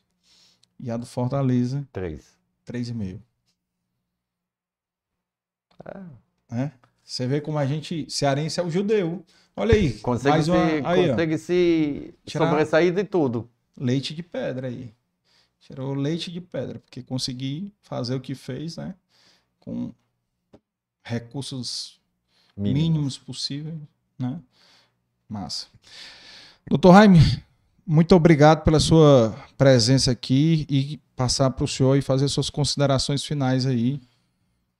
Eu agradeço, porque foi uma realmente oportunidade até falar um pouquinho a respeito de Israel, que é um país que, apesar de que todo mundo já ouviu, as pessoas não conhecem muito, né? Uhum. E tentar tirar um pouco aquela coisa que Israel é só religião, Israel é só andar de burca ou andar com aquelas Ah. roupas, né? É um país vibrante, um país que Ou só guerra, né? é um país vibrante, um país que você se sente segurança andando na rua. Uhum. E eu brinco às vezes que a segurança em Israel, andar na rua, é mais seguro do que andar em qualquer outra cidade eh, no Brasil ou em outros países no mundo. E e eu gostei, dei valor, viu? Dei muito valor aqui. Eu gostei? Cheguei nervoso, mas aqui tô com, assim, vamos continuar mais umas horas, viu? Se não tiver cirurgia amanhã de manhã, viu? É, não, não, daqui a pouco a Rita vai começar a, a- a ligar aí e reclamar aqui no chat. Libera ele, libera ele. Né? Exatamente. Não, vou liberar aí para correr tudo bem as cirurgias de amanhã e os pacientes, os retornos né, de paciente. Então, mas é bacana a gente poder ter trocado essa ideia aí. E, e, e você vê aqui que a gente falou de vários assuntos, né? Então, não falamos só da medicina, não falamos só do. Falamos até do futebol aí, do, Ah, falamos de tudo. de Eu tudo um pouco, que- e eu acho que serviu aí para as pessoas conhecerem um pouco esse seu lado aí também, o lado é, humano, né? O lado cearense, Pronto, o né? lado, o lado cearense. o lado Eu cearense. me considero um cearense. Pois é, então vamos aí, o pessoal que está assistindo aí, ó, metas aí, título de cidadão cearense, título de, de cidadão fortalezense e título de cidadão trairense, né? Porque Flecheiras é trairi, né? Então tem que buscar esses três títulos aí para o senhor, né? Que o senhor consiga esses três títulos aí, a nossa, Aí, conversa- aí que eu vou pra galera, né? nossa meta, nossa meta, nossa meta. Mas que bom, foi um prazer mesmo conhecer, conhecer um pouco mais da sua história e que muito sucesso. Vitória, ó, tá saindo aqui com os biscoitos, viu, Vitória? Amanhã já passa lá na casa para pegar os biscoitos. Mas que bom em conhecer e parabéns pela, pela família e, e né, eu acho que não sei se toda paciente sabia, né, também conheceu esse seu lado é, romântico, né, e o lado barriga branca, né, assumido, né, Assumindo. assumido. Mas foi, foi muito legal e dei valor demais conhecer aí a sua história. Obrigado, eu realmente gostei. E até pela maneira que foi tudo, me senti bem. Isso é o mais importante aqui. Pronto, ótimo. Esse é o nosso objetivo, é que o nosso convidado se sinta à vontade. Aqui é, eu digo que é como, como se fosse uma conversa de mesa de bar. Sem a bebida. É, sem a bebida, só água. Só. Tá Isso. ótimo. Beleza, pessoal? Até semana que vem. Aliás, quinta-feira temos episódio com uma dupla de irmãos jovens, num, empreendedores do segmento de, de ambiental, né, de reciclagem, muito bacana. Então vamos conhecer um pouco a história deles e semana que vem também já temos convidados, já temos convidados até o final do mês e com o tempo a gente vai avisando vocês. Fiquem ligados aí no Instagram, sigam o Instagram da Valor Podcast para vocês ficarem é, por dentro e vão lá no Spotify, seguir lá no Spotify, tá? Para vocês poderem também ter acesso, né, a todos os que já passaram por aqui, todas essas histórias de, de cearenses e cearenses não só de origem, né, mas de coração, né, como o Dr. Jaime aqui, então que, que fazem o nosso estado crescer, né, que geram emprego, que, que geram orgulho, né? Então aqui como o Dr. Jaime é, um, é mais um, um, médico que passa aqui no Ceará, que, ou que passa aqui no Dei Valor, que, que dá orgulho para os cearenses, né? Então muito obrigado e a a Sara que mandou aqui, ó, arrasou. Sou sua fã. Olha aqui, já tá querendo biscoito, eu acho, viu? Já tá querendo caçulinha, viu? Aí a caçulinha já vai. Acho que não vai sobrar pra Vitória, não. Então, Vitória perdeu aí, a Sara vai comer os biscoitos. Beleza? Então, até a próxima, pessoal. Tchau, tchau. Obrigado.